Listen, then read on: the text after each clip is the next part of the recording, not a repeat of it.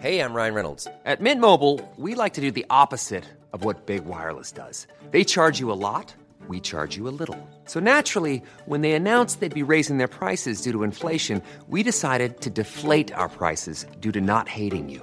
That's right. We're cutting the price of Mint Unlimited from $30 a month to just $15 a month. Give it a try at mintmobile.com slash switch. $45 upfront for three months plus taxes and fees. Promo rate for new customers for limited time. Unlimited more than 40 gigabytes per month. Slows. Full terms at mintmobile.com.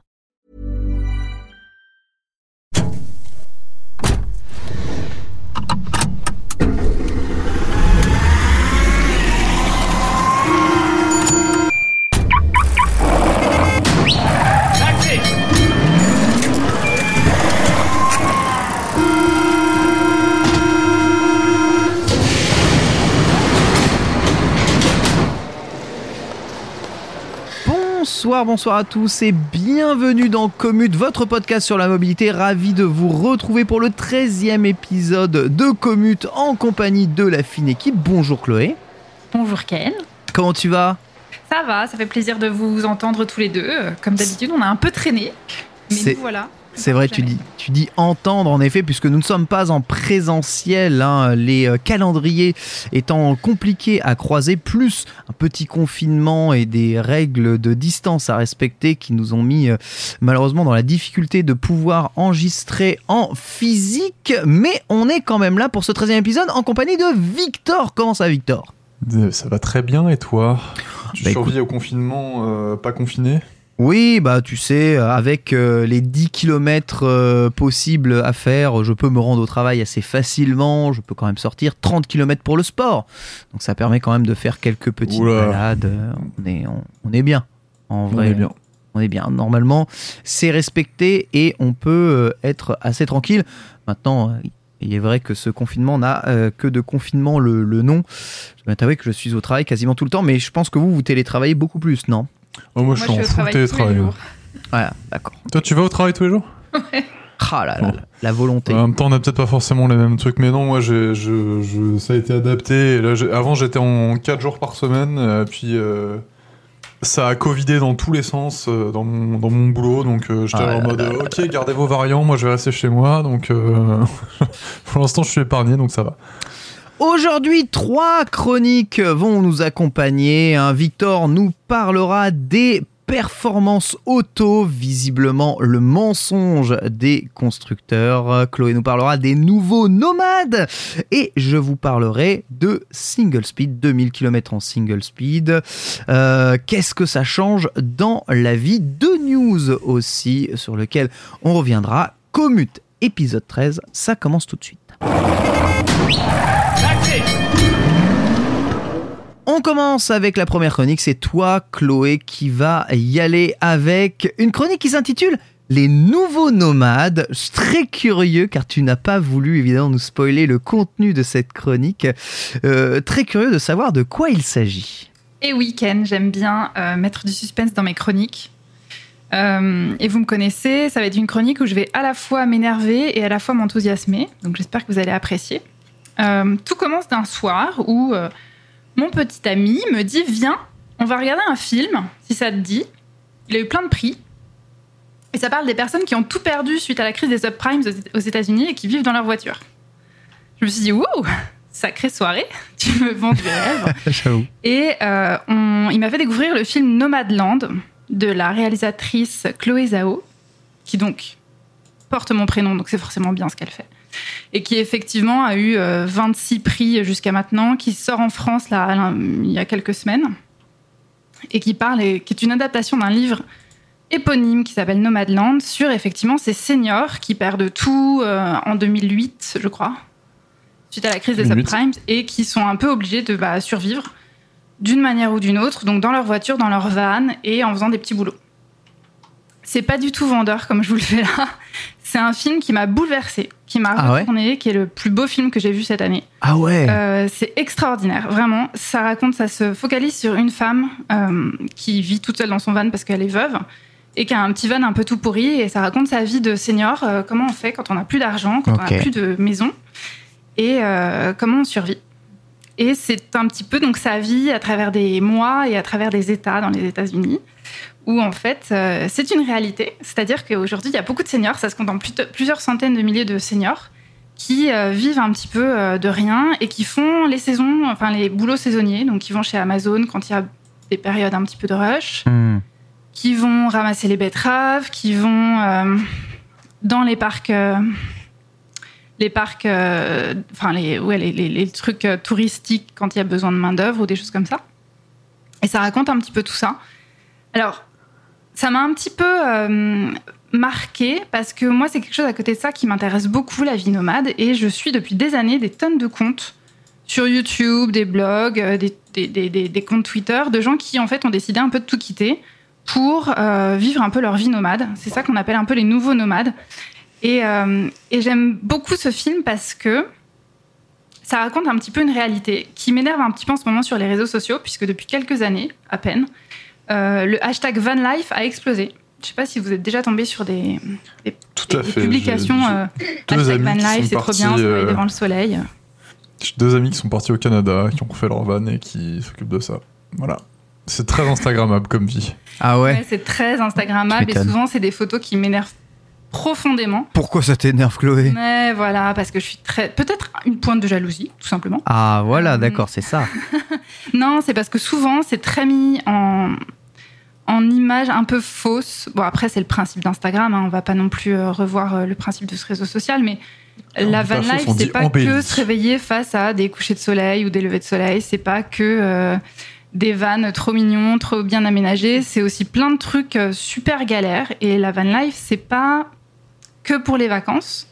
Et c'est pour ça qu'il y a vraiment une différence entre je pars trois semaines au bord de la mer avec mon van ou je dois vivre dans mon van pour des raisons économiques ou autres. Clairement. Et en fait, les nouveaux nomades, c'est un peu ça. Alors, reprenons les bases, puisqu'on est dans un podcast sur la mobilité.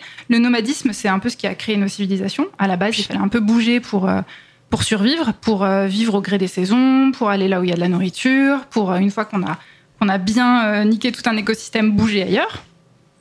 C'est quelque chose qui, on s'était sédentarisé de plus en plus, mais il y a encore plein de populations nomades partout dans le monde. On pense euh, par exemple en Mongolie, euh, il y a beaucoup de, de populations qui vivent au gré de leurs troupeaux, en fonction de, des saisons, en hiver, en été, qui se déplacent. Même en France, hein, il y a encore des gens qui font un petit peu ça euh, dans les, Avec dans les, les montagnes. Ouais, avec les moutons, les petites choses comme ça. Et puis aujourd'hui, on a, on a un- trois formes de nouveau nomadisme. On a depuis quelques années le nomadisme des seniors qui euh, font du semi-nomadisme, c'est-à-dire qu'ils partent par exemple six mois en hiver euh, au soleil, comme des, oiseaux- migrateurs. Je ne sais pas si vous en avez entendu parler. Aux États-Unis, c'est beaucoup toutes les populations seniors qui vont en Floride euh, pour prendre le soleil. En France, c'est assez connu. Il y a beaucoup, beaucoup de populations qui vont au Maghreb pendant six mois d'hiver. Parce que la vie est un petit peu moins chère, parce qu'ils ont certainement soit des maisons secondaires sur place, soit ils y vont en camping-car. D'ailleurs, il y avait eu cette histoire pendant la pandémie, pendant le premier confinement, où il y avait toute une, une ribambelle de seniors qui étaient coincés en camping-car, euh, je crois en Turquie ou en Grèce, et qui pouvaient pas Ah revenir ouais. parce qu'ils étaient partis là-bas, ils pouvaient pas revenir. Donc ça, c'est le, ça, ça existe depuis quelques années. Il y a le nomadisme euh, digital. Donc ça, ce qu'on a vu, euh, je sais pas si vous avez vu la vidéo de Combini qui a fait beaucoup parler d'elle. Ah oui, mon de dieu. Ces gens euh, formidables qui t'expliquent. euh, Quoi?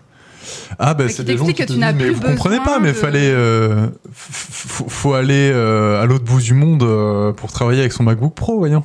Ah, mais tu peux nous l'expliquer, que nous la résumer, Chloé, cette vidéo, Ouais, s'il te en plaît fait, En, gros, c'est des gens qui t'expliquent qu'ils n'ont pas besoin d'être euh, à un endroit fixe pour travailler parce que tout se fait depuis leur téléphone ou depuis leurs ordinateurs portables et qu'ils ont monté des startups un peu partout. Il n'y a plus besoin de salariés où tout se fait à distance et qui, du coup, sont là. Mais c'est trop, c'est trop cool parce que je vis à Bali, ça me coûte un euro par jour et, et je peux quand même euh, gagner un max de sous parce que je suis la Startup Nation. C'est des produits purs du capitalisme.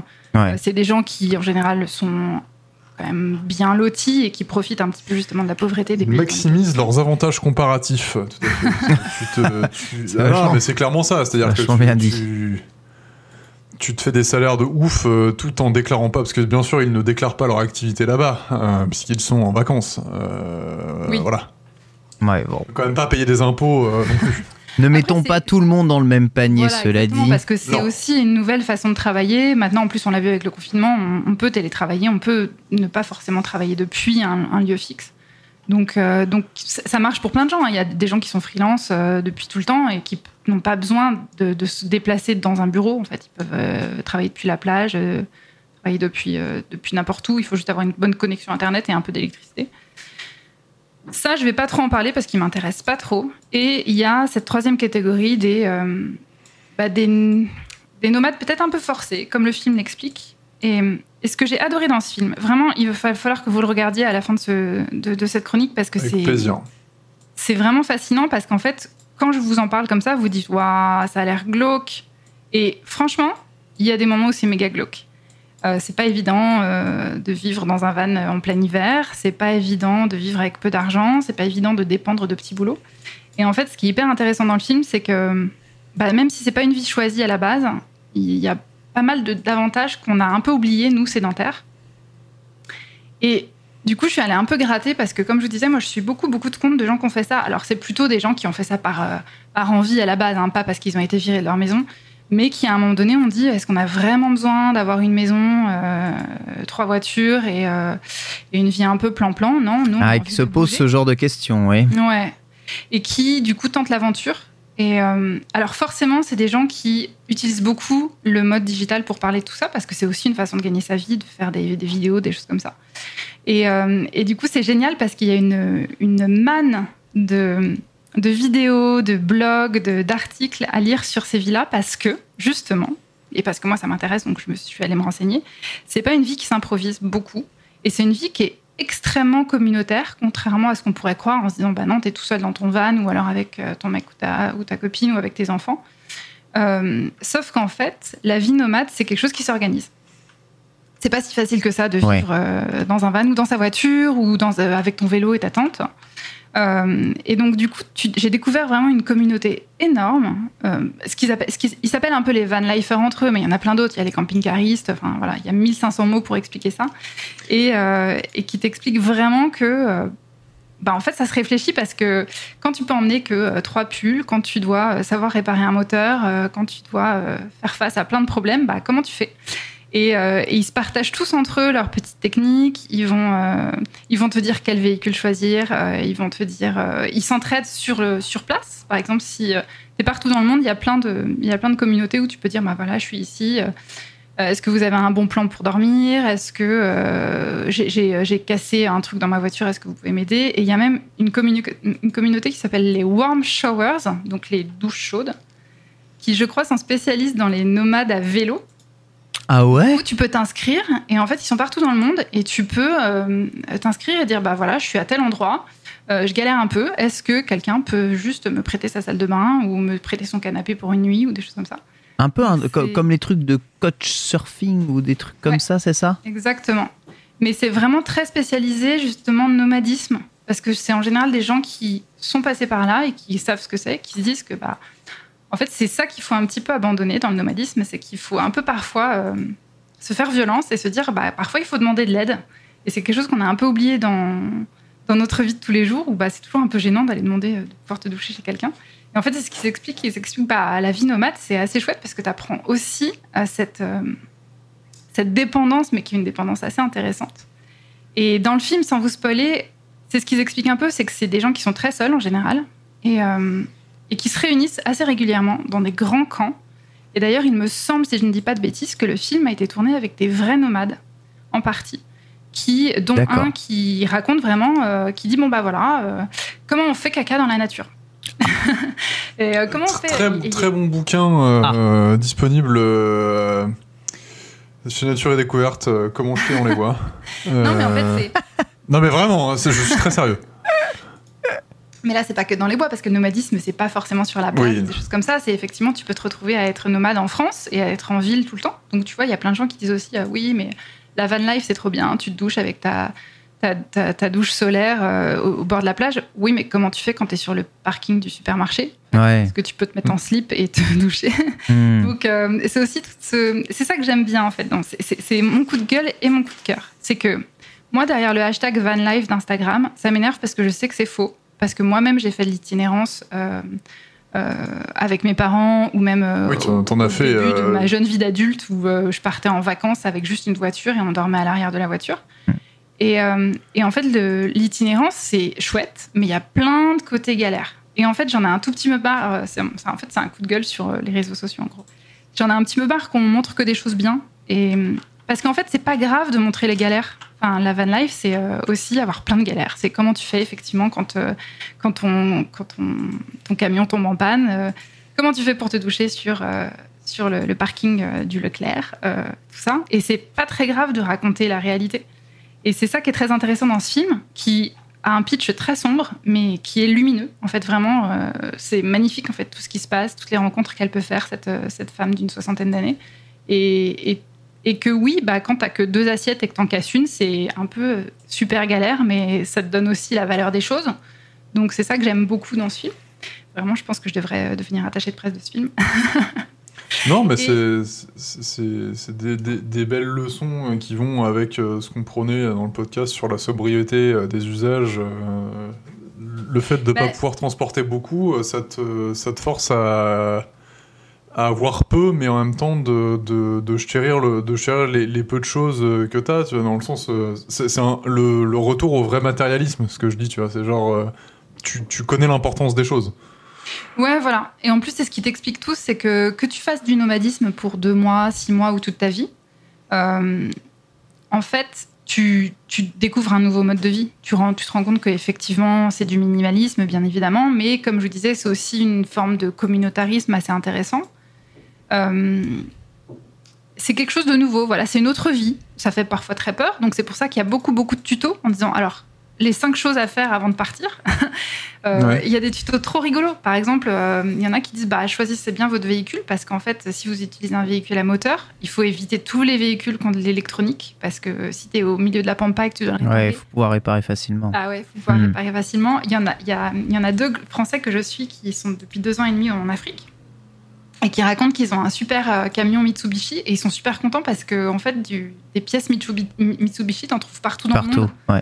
Donc Ouais. c'est aussi des petites questions à te poser avant. Donc euh, euh, je vous conseille vraiment d'aller vous balader sur YouTube et de taper euh, van life et de taper euh, comment faire pour euh, tout, tout quitter et, euh, et partir à l'aventure parce que c'est des vidéos en général, en général super intéressantes.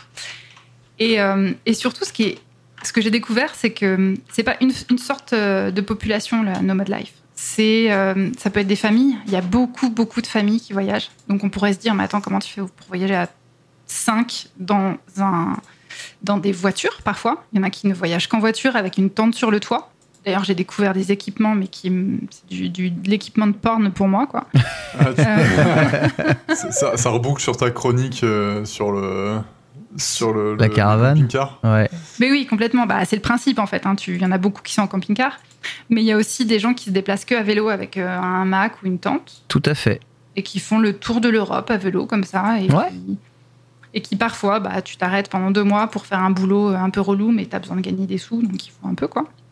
Ou alors tu fais le tour effectivement des des, des métiers dits de saison. Donc c'est ça qui est marrant, c'est que la boucle est bouclée avec le, le nomadisme euh, initial de, de Celui qui était saisonnier à la base, oui. bah ouais, de Néandertal ou de je sais pas qui. Ouais. C'est que bah, tu vas un petit peu au rythme des saisons. Quand il fait froid, bah, tu descends dans le sud. Quand il faut aller euh, choper du raisin, bah, tu vas faire des vendanges. Quand tu... Il y a plein de trucs comme ça. euh, Et alors, ce qui est très marrant, enfin, Ouais. marrant, non, c'est pas très marrant. Ce qui, est, ce qui est très marrant, c'est que c'est horrible. Non, non, non, mais c'est. Il a- il faut pas non plus dire que tout est génial, hein.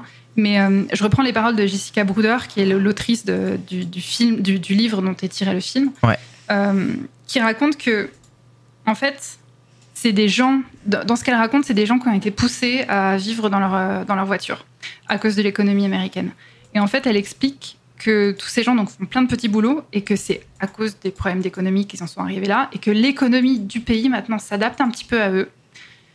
Et je vais prendre un exemple assez affreux qui est l'exemple d'Amazon. C'est que Amazon, en fait, euh, profite un peu de cette population parce qu'ils savent très bien que c'est une population qui est assez facilement embauchable au moment où il y a besoin, puisque c'est quand même toujours des gens qui ont besoin d'argent, et euh, qui est une population qui râle pas trop parce qu'eux, ils sont là pour un, deux, trois mois.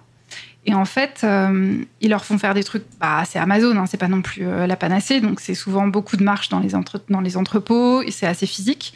Et en fait, il y a des distributeurs d'analgésiques dans certains euh, entrepôts Amazon parce qu'ils emploient énormément de gens de plus de 60 ans qui ont du coup très mal aux C'est articulations. horrible. C'est horrible. horrible. Donc, euh, donc, ce qui est un peu horrible, c'est que voilà, on sait que cette population existe, elle fait marcher l'économie. Et euh, alors, c'est très, très spécifique aux États-Unis. hein, donc, euh, mais voilà. un grand pays d'ailleurs. Par la taille. Ouais. Bien qui- quel bonheur de ne pas avoir de système de retraite performant. ça, ça. ça, on, on adore. C'est ça.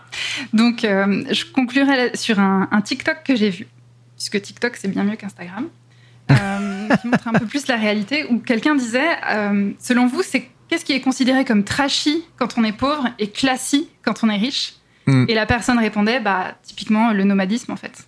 En fait, tu peux être un jeune blanc sur Instagram et faire des photos de ton super van.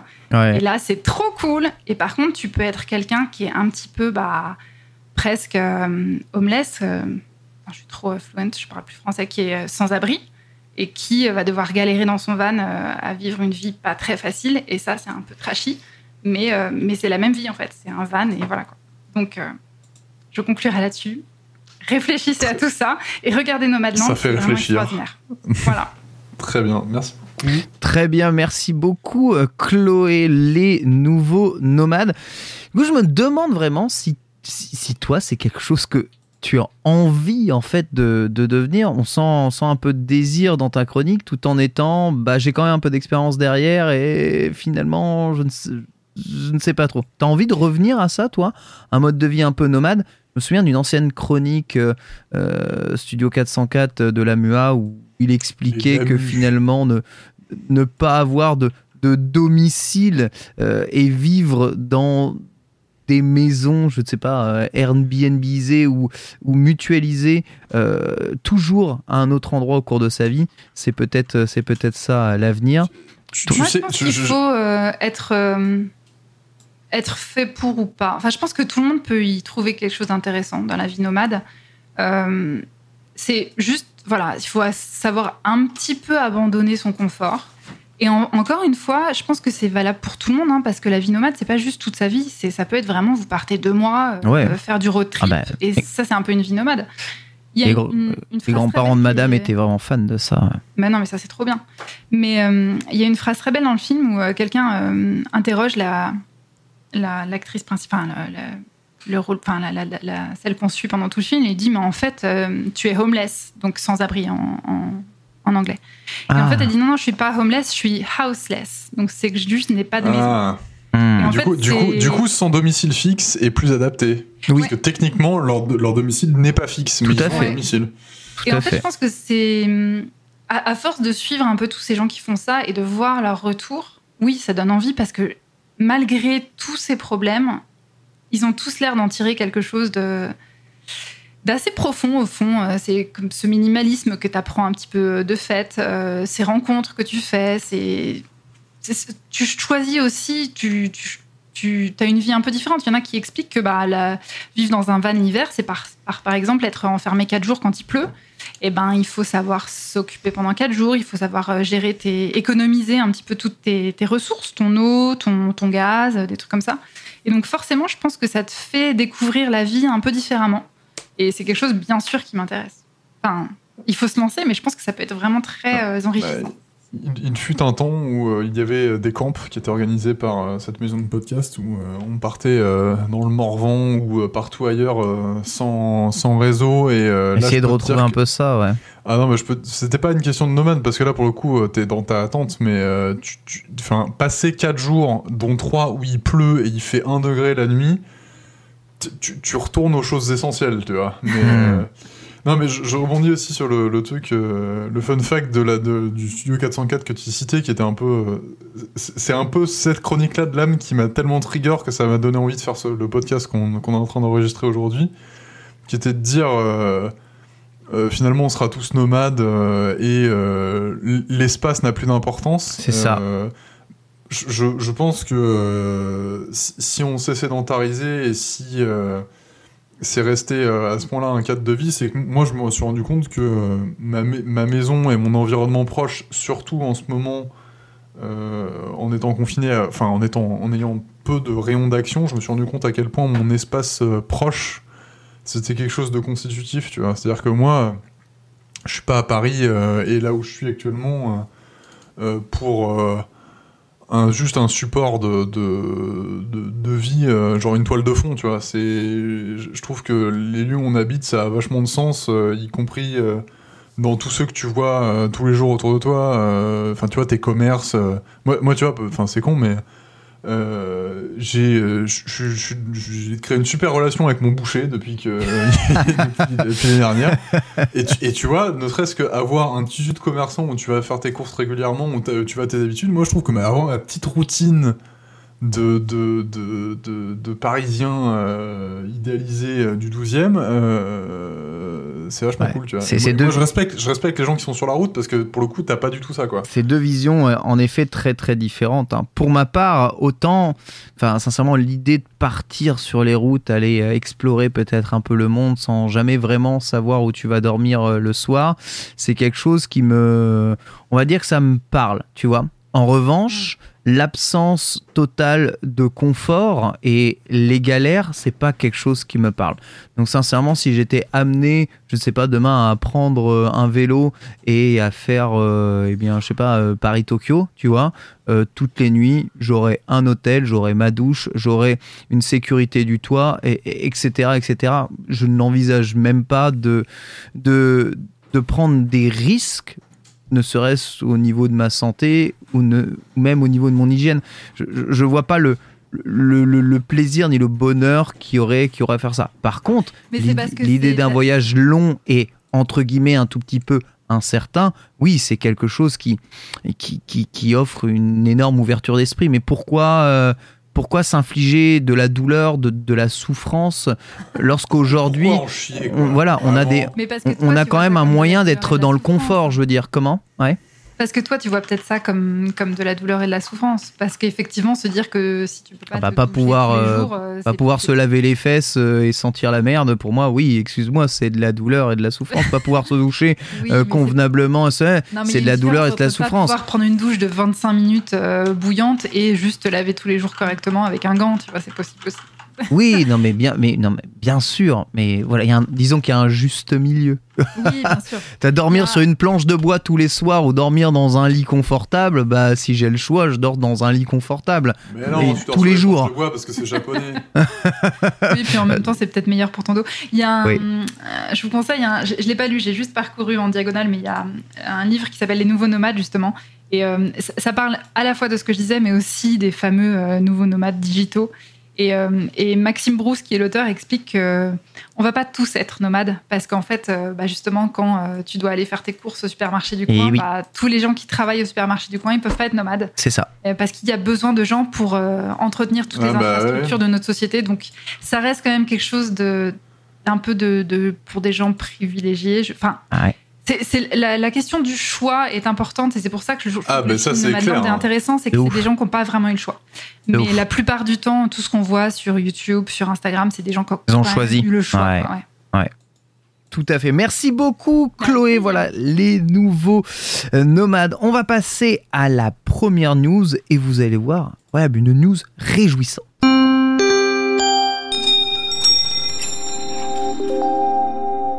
En effet, réjouissante, on apprend que Veolia va offrir des vélos de fonction à la quasi-totalité de ses employés. Mais quelle, euh, quelle, quelle folie incroyable ce genre de cadeau. Alors, je, ne sais pas comment on peut prendre ce genre de nouvelles. Est-ce que c'est euh, du foutage de gueule On vous offre des vélos, vous avez qu'à pédaler, euh, bande d'employés? Ou est-ce que c'est... Ils sont électriques, donc ça va. Ah, d'accord, Ouais, ok, non, bon, ça, va, ça va, ça va, ça va. Non, mais en fait, c'est- pas, c'est pas, euh, ils offrent pas un vélo, c'est une participation euh, sur euh, soit de l'achat, sur de la location longue durée, euh, avec avec un certain nombre de partenaires. Il y a 70 magasins partenaires et avec certaines marques. Et, mais euh, non, c'est euh, au-delà de l'opération de com parce que ça a été très très relayé. euh, Bah, carrément. sur. alors moi j'ai l'article sous les yeux qui est, c'est passé sur France Info. On est où Ouais. Euh, je pense que ça opère vraiment un shift euh, vis-à-vis de, de des, enfin de, de- des politiques d'entreprise. Euh, Il y a aussi le fait que euh, non seulement que ce soit dans l'air du temps, je pense que tout simplement euh, le calcul économique, c'est de dire bon bah on va arrêter de filer des voitures de fonction à des gens qui habitent à moins de 10 km de chez nous euh, parce que ça coûte cher. Donc euh, tenez voilà des vélos et rendez nouveaux Clio. mais, euh, non, moi je suis, je suis, je trouve ça très bien. Je le trouve oui. très bien et euh, Même si derrière c'est un truc de com, euh, ça reste plein de vélos électriques offerts et ça va peut-être donner le goût à plein de gens en fait. Carrément, carrément. En plus, là, vraiment, c'est le, le carton plein et absolu, hein, les vélos électriques. hein. Je sais pas, vous avez, mais même dans Capital, on t'expliquait comment avoir des vélos électriques à moins de 500 euros au dernier cri grâce à la prime, euh, à la prime au, au vélo électrique. Enfin, c'est c'est vraiment quelque chose euh, dans lequel on parle beaucoup. J'en vois de plus en plus dans mon environnement. Je vous avez expliqué, je crois qu'au début de commune, je vous expliquais le boom des trottinettes électriques. Vraiment, Oui. hein, quelque chose qu'on avait, euh, que je constatais. Là, c'est le boom des vélos électriques. euh, Ah bah, là, clairement, on a, on a commencé Commute, bah, c'était euh, c'était bien avant tout le bordel du Covid. Tout à fait. Euh, Je, je pense que les ventes de, de trottinettes, ça s'est pété la gueule, littéralement. Euh, ouais, j'en vois toujours, hein, mais c'est moi, largement j'en vois, moins. moi, j'en vois aussi beaucoup en location. euh, D'ailleurs, les, les Lime et tout, c'est devenu des tanks, elles sont énormes. euh, mais, euh, mais franchement, le nombre de vélos, et même, euh, j'ai vu une stat passer, euh, je crois que le... le- L'augmentation du- des ventes de vélos cargo, ça, c'est- c'est- ça se comptait en centaines de pourcents, c'était quelque chose comme plus 300 ou plus 400% sur l'année. Enfin, c'était, c'est-à-dire, il y avait un très faible volume de vente, et là, ça y est, genre, c'est significatif, tu vois. Alors, des gens qui, euh, en ville, disent, bon, bah, non, c'est bon. Enfin, avant, c'était un ovni et c'était un truc de coursier, tu vois, un vélo cargo. Ouais. Maintenant, c'est devenu genre, ah, t'as acheté un cargo, tu vois, alors, euh, c'est devenu banal. Chouette, génial, super. Écoutez, on verra en tout cas comment tout cela évoluera. euh, si jamais votre entreprise a pour euh, envie hein, de vous offrir des vélos de fonction, de vous offrir une participation Bah, pour vous offrir déjà, un vélo de euh, fonction, n'hésitez pas. Hein. Même rembourser le, le- les frais de déplacement. Moi, je suis en train de regarder euh, pour voir si à ma cogip, euh, je peux me faire. euh, Alors, je vais pas beaucoup au travail en ce moment, donc je suis pas très pressé. Mais euh, non, non, mais tu vois, genre un frais kilométrique, parce que tu vois, mine de rien, il y a des pneus à changer, des pièces d'usure. Mais tu l'as c'est- ça C'est pas obligatoire. C'est pas obligatoire. Euh, oui, c'est pas obligatoire, mais je pense que si tu la demandes, est-ce que, est-ce que ton bah, ils peuvent te dire euh. Ok. Ils peuvent techniquement te dire non, mais, euh, mais je crois que je suis dans une cogip qui est plutôt à la pointe sur ces sujets-là, donc euh, normalement, euh, ça devrait bien se passer. Ça me rappelle une conversation qu'on a eue tous les trois sur Twitter euh, Ouais. sur cette news d'un d'un- d'une personne qui travaillait à l'hôpital et qui mm, faisait 45 km pour aller Ah, ah, pour aller, ouais. Et euh, on a refusé son aide parce qu'ils ont dit c'est pas possible que vous fassiez ça à vélo ou quelque chose comme ça. Vous ouais. C'était fou. Ouais. Comme je Euh, c'était même, pas 400 c'était même pas 45 km, c'était 45 minutes. 45 Ah oui, minutes 45 de vélo. minutes. ouais. Genre, vous pouvez pas faire 45 minutes de vélo pour aller bosser. Moi, je suis en mode pff, ridicule. Mais- tiens, tiens ma, tiens ma bière. Oh, oh, c'est exactement ça. Non Tiens, seulement ma je bière le fais, mais en single speed sur la vitesse difficile, madame. Ah bah complètement avec euh, une main dans le dos. Voilà, on va voir en tout cas si jamais évidemment un Webedia souhaite euh, participer à l'achat de mon nouveau BMC Wink, wink, Team wink. Machine Aero SLR 01. N'hésitez pas évidemment aligner un petit billet de 5000, ça m'aidera beaucoup bien entendu. On va passer à la deuxième chronique, on va reparler un tout petit peu vélo et single speed. Permettez que je m'auto-lance, hein, bien entendu, 2000 km en single speed. J'ai atteint les 2000 km en single speed. Je vous en avais fait euh, la chronique récemment. Vous savez que j'ai acheté euh, eh bien, euh, deux vélos, deux euh, vélos euh, donc en single speed. Alors qu'est-ce que c'est un single speed? C'est un vélo avec une simple vitesse, tout simplement. Un vélo qui ne possède pas de dérailleur. Vous avez une vitesse unique qui va vous permettre eh bien de faire avancer le vélo. Ça a ses avantages comme ses inconvénients.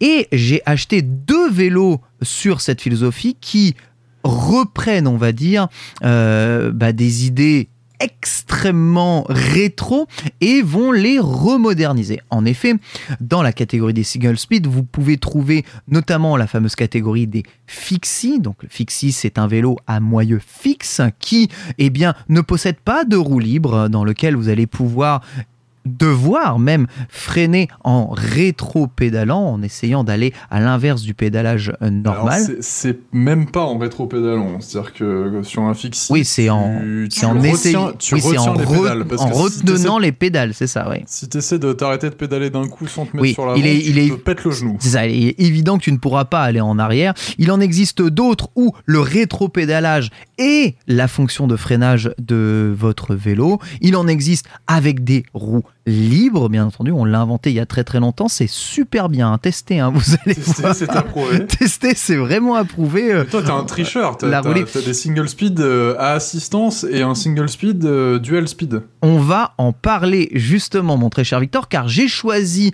de ne pas être un vieux con et de prendre des visions modernes du single speed. Mon premier single speed, c'est le Cowboy V3. Je vous invite à aller écouter le podcast euh, concernant ce vélo. C'est un VAE, donc un vélo à assistance électrique, qui a la particularité de faire 17 kg, de pouvoir euh, eh bien, atteindre 25 km par heure en vitesse électrique, hein, bien entendu, 70 km d'autonomie, un cadre en aluminium, une transmission par courroie et un moteur électrique de euh, 250 watts à l'arrière 360 watts pardon à l'arrière du véhicule. C'est un vélo lourd qui euh, bien permet réellement une réactivité et une, une, une légèreté très agréable. C'est un vélo hyper connecté, il a détecteur de puissance dans le moyeu, localisation totale, euh, OS qui permet de mettre, de mettre à jour le vélo pour changer les paramètres, retour sur les expériences, connectivité avec les vendeurs euh, qui te vendent le, vélo, euh, assistance, dépannage en cas de, eh bien, de casse ou de crevaison, et j'en passe et des meilleurs. Voilà, il y a même des fonctions pour prévenir tes proches si jamais tu as eu un accident ou n'importe quoi. Vraiment, on est dans l'hyper connectivité totale, et pourtant, bah, c'est un foutu vélo avec une seule vitesse. Et mon deuxième vélo, c'est un Jitensha, donc euh, c'est un vélo qui s'appelle ni plus ni moins que vélo en japonais, et c'est un vélo, alors là on est dans une philosophie totalement différente pas de cadre aluminium, mais un cadre en acier euh, bien classique des single speed et la philosophie d'un vélo de Kerin. Alors si vous ne connaissez pas le Kerin, je vous invite à vous euh, renseigner. C'est la discipline olympique du vélo de vitesse euh, en salle, mais le Kerin c'est aussi une discipline en extérieur au Japon qui se fait justement sur des vélos en une seule vitesse, donc des single speed, souvent d'ailleurs des fixie, cadre acier à l'ancienne. Tout le monde a exactement le même vélo, on va dire à la taille de cadre près, et doivent s'affronter sur un anneau de vitesse après avoir été tractés sur euh, trois tours par une trotteuse. Donc c'est un sprint lancé, souvent extrêmement explosif, qui donne lieu à énormément de chutes, de carambolages et d'accidents sur lesquels les Japonais peuvent parier avec évidemment un bon taux de réussite puisque il n'y a que 8 participants, une chance sur 8 en tout cas de tirer le gros lot et de faire une petite plus-value.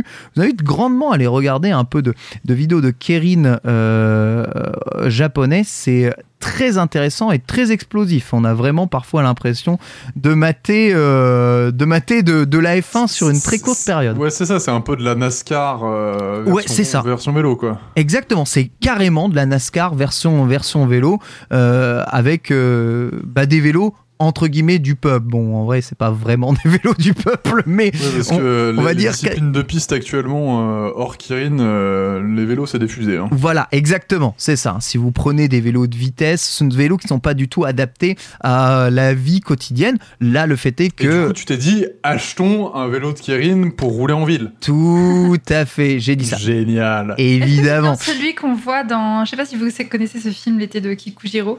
Ah, c'est euh, possible, De oui. Takeshi Kitano. En- Et en fait, il, ou avec ce petit enfant qui trimballe un peu partout. Et ils vont à des courses de vélo. Donc je me demande si. C'est exactement ça. C'est exactement ça. C'est ça. C'est tout à fait. Bah, c'est ça le, le Kirin. De toute façon, il n'y a pas beaucoup de moyens de parier sur des courses au Japon. Vous avez euh, les courses de chevaux, les courses de Kirin et les courses de de, de comment de de monocoque euh, à moteur euh, sur, euh, sur, euh, sur, sur, sur lac. C'est très bizarre, mais ils font aussi des paris là-dessus. C'est assez intéressant comme moyen de se déplacer. Je vous en parlerai peut-être un jour. Ce Jitensha, lui, donc c'est une version ultra rétro, ultra classique du single speed, mais il a une modification particulière. Il est équipé d'un moyeu arrière Stormy Archer à deux vitesses automatiques, donc d'une boîte auto intégrée. Vous avez déjà très probablement entendu parler des boîtes intégrées au moyeu arrière manuel, donc que l'on peut changer, des boîtes extrêmement fiables qui sont vraiment dans des coques en alu euh, censées pouvoir Ouais, qui sont résister. sur tous les, tout. tous- tous les vélib de la, enfin tous les vélos en libre service de la Terre, c'est ça. hein. Tout y a à fait. une chaîne euh, et les vitesses qui sont dans le moyeu avec euh, une petite molette pour tourner. Exactement. C'est évidemment bah, à la fois pratique et fiable, censé être fiable sur le long terme. Ça ne pèse guère plus lourd puisqu'on est sur un vélo d'une dizaine de kilos. Et Alors, eh bien, euh, ouais, non, attention, euh, les, les moyeux à vitesse, c'est beaucoup, beaucoup plus lourd que euh, des derrière. Tout à fait, tout à fait. Je dis que ça perd guère plus lourd. On gagne juste 900 grammes par rapport au poids du vélo classique si je l'avais pris en single speed. Et ces deux vélos m'offrent donc des expériences de, de cyclistes très différentes. Et c'est pourtant la même idée de moderniser le single speed de base. Un single speed en ville, c'est quand même très pratique. Peu d'entretien, euh, il y a quand c'est pas vallonné, ça suffit pour se déplacer, voire même très rapidement sur l'ensemble euh, de, votre, de votre ville, voire eh bien, en banlieue de, de votre ville. Ça peut même être On déraille jamais. utilisé. Ça ne déraille quasiment, quasiment Bah jamais. non, enfin, si, si- pour dérailler, il faut vraiment que ta chaîne soit détendue et que ce soit mal réglé. Exactement, c'est ça. Voilà, il peut y avoir des problèmes de détente de, de la roue dû à une fixation de la roue qui est, qui est pas top. Auquel cas, lorsque vous déraillez, c'est vrai, en, en single speed, l'accident est, est- est très souvent assez, Oui, c'est ça. assez genre, dramatique euh, puisque vous, vous allez, vous allez vous- dérailler une fois. Après, voilà, littéralement, vous perdez une roue. Voilà, donc c'est euh, c'est évidemment très désagréable.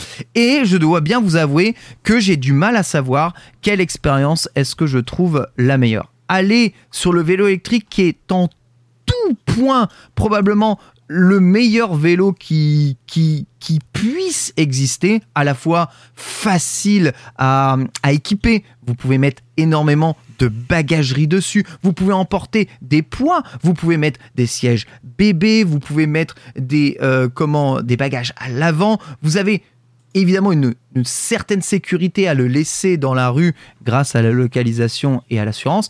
Et d'un autre côté, un vélo 100% manuel qui a une boîte qui te permet quand même de faire un peu de côte, de démarrer rapidement euh, au feu, de ne pas transpirer parce que euh, ton pignon est en 13 dents à l'arrière et que c'est impossible de monter une, une pente à 5%. Voilà, c'est très confortable. Et sur la pratique, eh bien, je vais préférer au quotidien l'utilisation du vélo manuel, du vélo classique, du vélo sans assistance. Pourquoi euh, est-ce que, eh bien, je me dirige plus vers ça? Déjà parce que faire des efforts est quelque chose qui est réellement satisfaisant au quotidien. Si vous avez Alors l'habitude, ça, je suis très content parce que Ouais. je me souviens d'un Johan Verdier Ouais. il y a pas longtemps qui disait oui, mais Ouais. vous comprenez, moi j'ai pas envie de suer du cul euh, avant d'a- avant d'aller au boulot et maintenant tu ne jures que par Strava Mais- et, euh, et tu mets tout sur le sur les internets, je suis ravi. Mais c'est, mais, mais, mais en, en vrai, c'est vrai. Pourquoi est-ce que je te dis ça? C'était pour reprendre, pour paraphraser un tout petit peu le Coluche de l'époque. Euh, je vois pas pourquoi il y a des cons qui pédalent. On a inventé les moteurs quand même. Faut vraiment être con pour euh, pour, pour pédaler encore, dit-il, lui qui est mort en moto, hein, je rappelle. Euh, et euh, oui, évidemment que pédaler, faire des efforts apporte des bienfaits au quotidien. Je m'en rends compte, mais vraiment euh, physiquement. Après trois mois euh, de déplacement, donc pas des grands déplacements, on parle de 4 km de déplacement euh, aller, 4 km retour pour aller au travail. Je sens une amélioration dans ma capacité à respirer, je sens une amélioration dans ma capacité à faire des efforts, je sens une véritable amélioration dans ma, capacité à tenir et à être en forme au cours d'une journée. Le vélo, ça marche. Les efforts physiques, ça- c'est incroyable. C'est tellement con de, de, de dire ça.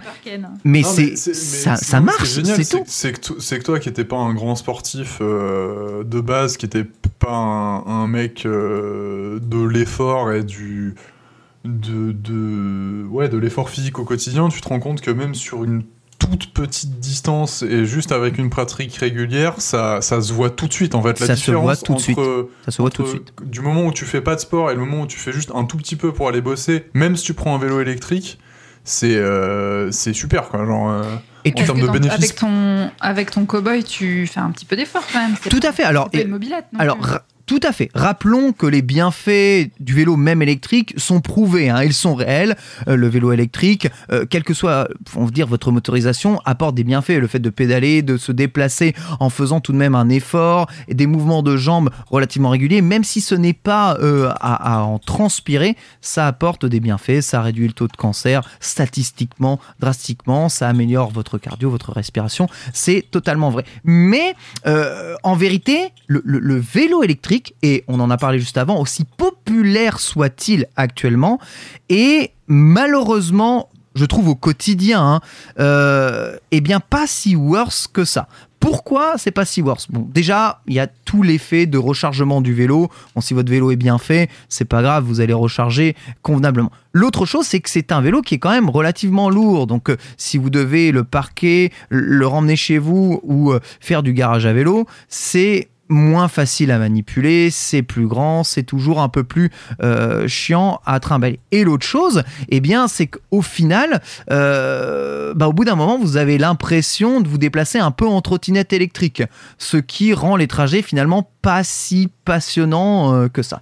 En, vélo manuel et en single speed manuel, vous allez trouver plus de légèreté, plus de facilité à accrocher votre vélo, à le laisser, plus de facilité à le manipuler euh, dans euh, des garages à vélo dans des parkings à vélo. Euh, vous allez gagner du temps sur le fait de le transporter. Ah, C'est con, mais je dois, je dois mettre dans un ascenseur mon vélo. Entre mettre un vélo électrique dans un ascenseur et mettre euh, eh bien, un single speed dans un ascenseur, c'est sincèrement, c'est le jour et la nuit. Il y en a un qui rentre tout de suite, euh, qui n'a pas de problème, et l'autre, j'ai un angle particulier, enfin une frame dans lequel je peux fermer l'ascenseur avec. Rien que ça, ça change évidemment la vie au quotidien. Et puis, le, la chose qui est assez incroyable, c'est autant les 1000 km en cow-boy, je les ai fait vraiment sans les voir. Mais sans les voir, je me suis dit, mais c'est pas grave, avec lui, je peux très clairement faire 60 km sans me prendre la tête. Donc j'ai commencé à aller euh, très très loin dans Paris, dans des boutiques pour aller faire des courses, pour aller chercher le petit déjeuner, pour aller euh, ni plus ni moins juste me balader. Je l'ai fait très très très euh, rapidement et très naturellement. Avec le le, le comment le Jitensha, j'ai dû me forcer, on va dire, à faire ces kilomètres, car je ne les aurais jamais fait euh, si je faisais juste mes trajets moi-même. Et quand tu vois que tes trajets se passent bien, tu te dis mais où est-ce que je peux aller avec le vélo? Et tu commences à essayer d'aller un peu plus loin, et tu te rends compte que tu crèves sans arrêt, que c'est quand même relativement, relativement relou, mais qu'il va falloir chier, hein. ben oui, il faut que tu apprennes toi-même à t'occuper de ton propre vélo. Plus tu apprends à t'en occuper, plus ça t'apporte une sécurité aussi au quotidien, plus tu t'équipes mieux. D'ailleurs, je vous invite à écouter la chronique euh, de, de Victor sur, on va dire, les réflexes à avoir à vélo et notamment aussi bah, l'équipement euh, un tout petit peu à prendre avec vous, hein, qui regroupe parfaitement celle que tu avais faite, Chloé, hein, sur le, le- le port du casque. C'était très très bien d'ailleurs ce, ce petit épisode. C'est c'est important et au fur et à mesure, vous allez voir que vous allez de plus en plus loin, vous allez de plus en plus vite, et vous dites, mais attends, mais il y a trois mois, j'étais incapable de faire 4 km sans cracher mes poumons à l'arrivée, j'étais transpirant partout. Euh, trois mois plus tard, 20 km devient facile, et, et en, ce moment, je vous le dis, je- 20 km, je m'ennuie. Euh, je m'ennuie. J'essaye de... Ouais, ouais, mais, c'est, mais ça en même temps, c'est, c'est un. Le, le truc, c'est quand tu dis aux gens qui connaissent pas les sports d'endurance euh, que c'est une drogue, en fait, ils, ils comprennent pas le truc parce que je crois que c'est quelque chose qu'il faut vraiment que tu expérimentes. euh, C'est ça. euh, physiquement. C'est-à-dire que moi, tu vois, par exemple, j'étais très réfractaire à la course à pied, je m'y suis mis il y a 6 mois. Euh, je cours trois fois par semaine en ce moment. Euh, quand j'ai pas mes runs, euh, je suis en train de trépigner, si tu veux. Et pour le vélo, c'est pareil. C'est-à-dire que au, dé- au début, quand t'achètes ton vélo, tu fais ah c'est cool, machin. Tu vas rouler une, deux, trois fois, tu te fais une balade. Et tant que t'as pas fait une balade un peu cool, type celle que t'as fait ce week-end dernier là sur les bords de Marne, Ouais. un- une après-midi de printemps avec un peu de soleil et, et à manger avec des copains. Euh, Enfin, si, si ça c'est pas une capsule Alors de attendez, bonheur, moi sais j'arrive avec, euh, j'arrive avec ma, ma dose de réalité euh, euh, pour un peu confronter ta chronique parce que ça m'intéresse beaucoup à titre personnel ce que tu racontes. Ouais. Euh, je, je cherche peut-être à déménager en ce moment. Ouais. Euh, pour sortir de Paris. Ouais. Et, euh, et en fait, moi, ma seule euh, contrainte, c'est d'être à une certaine distance à- faisable à vélo Tout à fait. entre euh, le futur endroit et, euh, et mon lieu de travail qui est dans Paris Centre. Ouais. Et, euh, et en fait, moi, là, ce que je fais tous les jours, c'est à peu près 20 minutes de trajet aller-retour, dont le retour qui ne se fait qu'en côte. Alors, c'est très chouette. hein. Moi, je, je me ressens, enfin, je ressens exactement ce que tu dis sur l'effort et tout. Par contre, c'est un peu relou d'arriver euh, toujours euh, trempé chez soi, parce que quand bien même tu es super en forme, bah, de faire que de la montée, bah, tu sues un peu. Oui. Que quand tu es un peu en habit de travail, euh, quand c'est un peu mi-saison, que le matin il fait froid et que le soir quand tu rentres, bah, tu as trop chaud et qu'en plus ça monte, Tout c'est à fait. compliqué. Et donc moi, je me pose vraiment la question là de me dire, euh, c'est très chouette, mais si je dois passer à 30 voire 40 minutes de vélo par jour, je pense que je vais privilégier de l'électrique pour euh, toutes ces questions-là, parce que quand tu as besoin de faire tes courses, bah, il faut pouvoir aussi le charger à mort, des choses comme ça. Donc c'est pour ça que j'entends ta chronique, mais en même temps, je me dis, euh, à l'épreuve du quotidien, notamment quand c'est un petit peu en montée, ou par exemple, imagine tous les gens qui sont en montée vers leur lieu de travail, tu arrives au travail, tu es trempé, si t'as pas de douche, tu fais comment? Je suis, euh, ouais, je, suis- je suis assez d'accord. Il peut exister des trajets alternatifs qui te permettent peut-être de ne pas avoir à monter. Ça, c'est aussi de l'étude euh, de, parce que le terrain. moment où tu as quelque chose qui est en hauteur, quand bien même tu fasses un trajet alternatif, ça sera toujours plus haut que ton point de départ, tu vois ce que je veux Tout dire à fait, Oui, mais enfin le, mais- voilà la pour- le pourcentage de, de montée va être euh, probablement différent en fonction du, du tracé. Tu vois, si jamais euh, c'est tout plat et qu'ensuite c'est juste la fin qui monte euh, de façon brute, évidemment là tu vas ressentir une grande douleur. Par contre, si c'est un, un faux plat qui monte un peu, euh, va pas y avoir trop de soucis. Enfin, si je peux, si je peux du, Ouais. pour rebondir sur ce que tu disais, Chloé, c'est pas forcément euh, un vélo électrique qui peut être euh, la solution. C'est-à-dire que toi, pour l'instant, tu roules avec un, un single speed qui est un peu à l'ancienne, euh, où il n'y a pas Je beaucoup sais de pas ce que tu veux technologie. dire. Il a juste 50 ans. Euh, non, non, mais c'est super chouette quand t'as justement pas beaucoup de temps à faire et que tu peux te permettre de bourriner. Mais tu vois, ne serait-ce qu'avoir un vélo avec euh, un peu de démultiplication et juste des vitesses pour euh, rouler en côte. Enfin, rouler en côte, c'est pas un problème si tu prends ton temps en fait. Euh, Tout à fait. La, la ça question- demande pas d'effort si tu prends ton temps. C'est ça. La question, c'est euh, est-ce que euh, t'as envie de le Oui, faire mais pas en, pas en single speed, comme tu dis, effectivement. Non, non, pas en single. C'est ça. Mais c'est- vraiment ce genre de. je les ai eu, ces genres de problèmes, hein, Chloé. C'est pour ça que j'ai choisi ce système euh, Archer à deux vitesses. hein. Donc la démultiplication est de euh, 38%. Donc vous avez 38% de différence entre la vitesse de base, donc qui est votre pignon que vous pouvez équiper derrière. D'ailleurs, vous mettez le pignon que vous voulez. hein. Vous mettez des, un pignon 13 ou un pignon 24. Enfin, peu importe, ou des pignons entre. C'est comme vous voulez. Il est livré avec un pignon de 20 de base. Donc tu as une démultiplication, euh, tu vois, entre 20 et 38%. Après, ben, faites le calcul. Je suis prof de maths, j'ai pas envie de calculer. Euh, ça ça m'ennuie profondément. Et, euh, et, et en fait, c'est assez confortable. J'ai beaucoup de montées aussi hein, sur, sur, sur mon trajet. Là, actuellement, Chloé, je vais bientôt passer à 8 km de mon travail. 8 Ouais. km, donc 8 km. Généralement, je roule à 20 km vrai par heure euh, de moyenne. Donc, je dirais que les 8 km, je vais les faire en 25, euh, 25 minutes, tu vois. Donc, je vais avoir 25 minutes aller, 25 minutes retour. Ça va être mon quotidien. Ça va être vraiment mon quotidien. Sincèrement, euh, euh, eh bien, je prendrai la plupart du temps le, le Jitensha. Et je vais t'expliquer pourquoi. Parce qu'en fait, mes deux single speed, je les trouve extrêmement complémentaires. Vraiment extrêmement complémentaires. C'est euh, moi, je voulais des vélos très transverses. Je suis très content euh, d'avoir justement ce Jitensha qui est à la fois très, très facile d'utilisation pour le commute et qui permet quand même de faire du vélo sportif pour de vrai, hein, pour de vrai, puisque euh, c'est un vélo qui te permet d'atteindre entre guillemets assez facilement 40 km par heure. C'est un vélo qui te permet de maintenir 35 km par heure sur le plat de façon constante, avec évidemment un, peu de, un peu de RPM, un peu de rotation par minute, mais, mais c'est faisable et c'est pas infaisable sur 10 km de maintenir justement ce, ce, genre de, de rythme. Je l'ai déjà fait. Donc c'est un vélo qui permet quand même de d'obtenir de, de l'effort dessus. Et, euh, et au-delà de ça, bah, il a quand même un moyeu qui qui te permet de monter des côtes de façon un peu plus facile.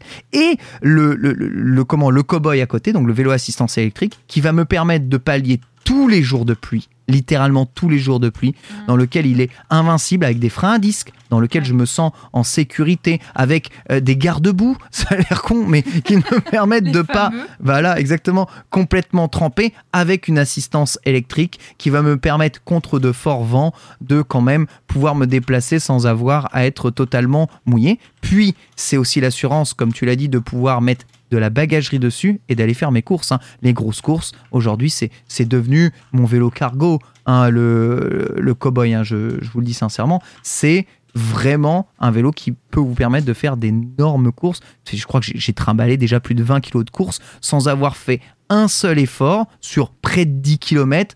Et, et- et- et tout s'est très bien passé parce que c'est un vélo électrique. Il faut que les gens se rendent compte que les vélos électriques, c'est d'une performance incroyable. Enfin, les, les gars qui tiraient les, les parpaings de béton euh, derrière en vélo électrique, croyez-moi, ils n'étaient pas à plaindre. Enfin, le, le- Ouais. la puissance euh, eh bien, que tu peux tirer de, de ces machines est phénoménale. Et j'ajouterais même qu'elle est phénoménale et qu'elle est ultra nerfée par rapport à ce qu'elle pourrait être de base.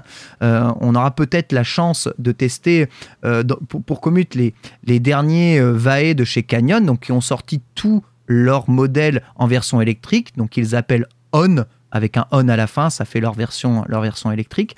Si vous avez, euh, on va dire, euh, la chance, ou euh, en tout cas si vous êtes bidouilleur et que vous réussissez à débrider ce genre de vélo, ce sont des, complètement illégal, nous vous le rappelons. Exactement, ce qui est complètement illégal. Ce sont des vélos qui vont vous assister électriquement du début à la fin de votre effort, quelles que soient les vitesses que vous mettez. Vous pouvez atteindre 50 km par heure sans même dépenser euh, énormément d'énergie dans, les pédales. C'est juste fou. C'est l'évolution le, le- le mieux euh, du vélo.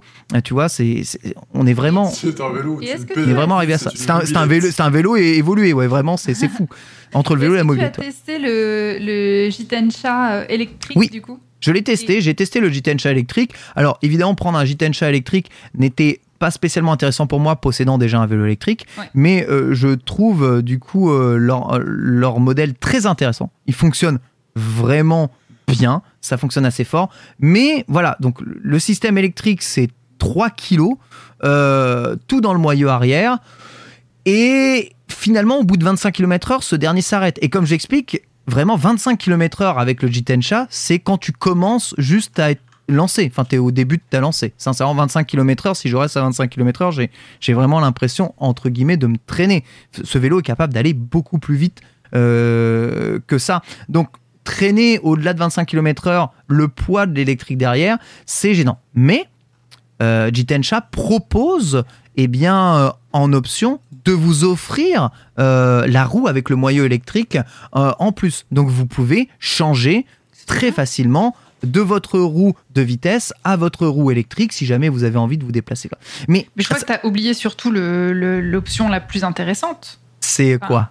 L'avantage le plus intéressant des Jitensha, c'est qu'ils sont absolument magnifiques. Ouais, c'est vrai qu'ils sont, ils sont très jolis. Après, ça reste des cadres rétro, mais c'est vrai je que la, pense que ça aide pour aller vite. la couleur chrome, la couleur chrome est assez Mm. sympa. Ça peut aider, en tout cas, à, à aller vite. Maintenant, euh, ça reste des vélos de Kérin. Même si la selle n'est pas une selle de Kérin, ça reste des vélos normalement de piste. Donc montés euh, sur des roues en 25 qui sont censés pouvoir faire de la piste et pouvoir essayer d'aller d'aller vite. Donc bon, Moi, moi, ce qui m'a fait marrer, c'est de voir ton achat. euh, je, je- je- je touille un peu, hein, mais euh, tu mérites. euh, Je mérite Ah, tu mérites de ouf. T'as tellement fait le beau sur euh, les channels dans le Discord qu'il faut, faut, faut touiller un peu.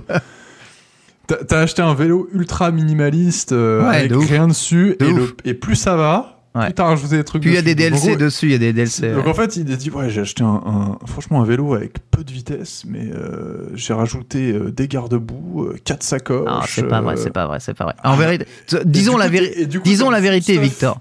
Disons la vérité. J'ai rajouté une sacoche de sel pour pouvoir avoir mes objets de, de changement, enfin mes, mes de outils de base. Voilà, une sacoche de cadre, c'est vraiment pour emporter mon antivol tu vois, c'est Mhm. vraiment ça. Parce que le problème de ces des garde-boue, avec. J'ai pas de garde-boue. euh, Non, vraiment, j'ai pas de garde-boue. Vraiment, je te jure, j'ai pas, j'ai pas de garde-boue. Et j'ai acheté, euh, tu vois, un Garmin histoire de pouvoir euh, mesurer un tout petit peu euh, euh, mes performances et de rester, euh, de rester localisé. Mais à part ça, vraiment, le, le vélo n'a vraiment pas subi de, de modifications. euh, mhm. en effet outrance. Dans les garde-boue, je, je les ai vraiment pas. Mais le, le- le véritable problème de ce vélo, c'est qu'il est zéro en bagagerie. Enfin, pour emporter de la bagagerie, il faut et- faire de Oui, la non, bagagerie de cadre des trucs comme ça, tu vois.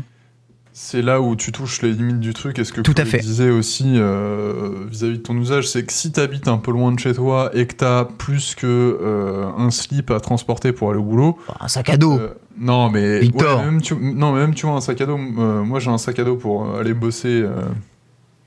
parce que moi je fais du 12e arrondissement jusqu'à Saint-Denis pour aller bosser. Euh, Tu fais une belle pas- trotte, hein. Je, je- le fais pas tous les jours, euh, malheureusement. euh, sauf que tu vois, si je devais le faire tous les jours. T'as combien de euh, kilomètres J'ai 10 bornes. 10 bornes. Ouais, c'est c'est- c'est- c'est bien, 10 Euh, bornes, ouais. Euh, mais 10 tu vois, bornes, c'est avec- 30 minutes de vélo, un peu, non Un peu même C'est ça. Ouais. Euh, 30 minutes, grosso modo, porte à porte. Euh, j'ai un PC et, des- et des trucs à transporter, de documents, de machin. En vrai, euh, il me faudrait un vélo avec euh, des pneus plus larges et euh, des sacoches, euh, ce qu'il faut. Mais moi, j'ai mon vieux vélo de course et j'investirais pas plus dedans. Mais euh, c'est, c'est, enfin, c'est un peu sacrifier du, du, du confort pour pas grand chose, quoi. Oui, je, Enfin, je vois ce que tu veux dire. c'est surtout voilà l'épreuve de la vie de tous les jours. Moi, je me suis retrouvée l'autre jour. euh, j'ai acheté un appareil électroménager en étant persuadée qu'il Ouais. tiendrait dans mon sac à dos. Erreur.